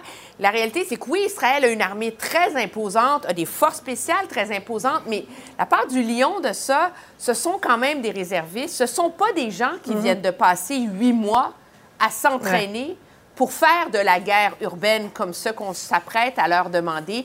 Et donc, il y a aussi un risque politique pour le gouvernement israélien. Oui, un rappel, hein, Mario, 360 000 réservistes, hein, je crois, qui ont été euh, rappelés, euh, effectivement. Oui, mais tu sais, on faut les réservistes, c'est des gens qui, qui s'entraînent, là, probablement plus d'ailleurs en Israël qu'ici, mais qui s'entraînent en fin de semaine. Mais c'est des gens, un est informaticien, euh, son voisin travaillait dans un restaurant le mois passé. C'est des gens dont, mm. Emmanuel vient bien de le dire, ils sont pas dans un entraînement intensif pour faire ce qu'il y a de plus périlleux et de plus difficile dans la guerre, la, guerre en ville. D'autant plus que là, tu as une ville très, très, très concentrée dans l'espace avec un réseau de tunnels euh, que le Hamas connaît par cœur, réseau de tunnels. Oui, des pièges partout, absolument partout. Merci beaucoup à vous trois. On se retrouve euh, demain.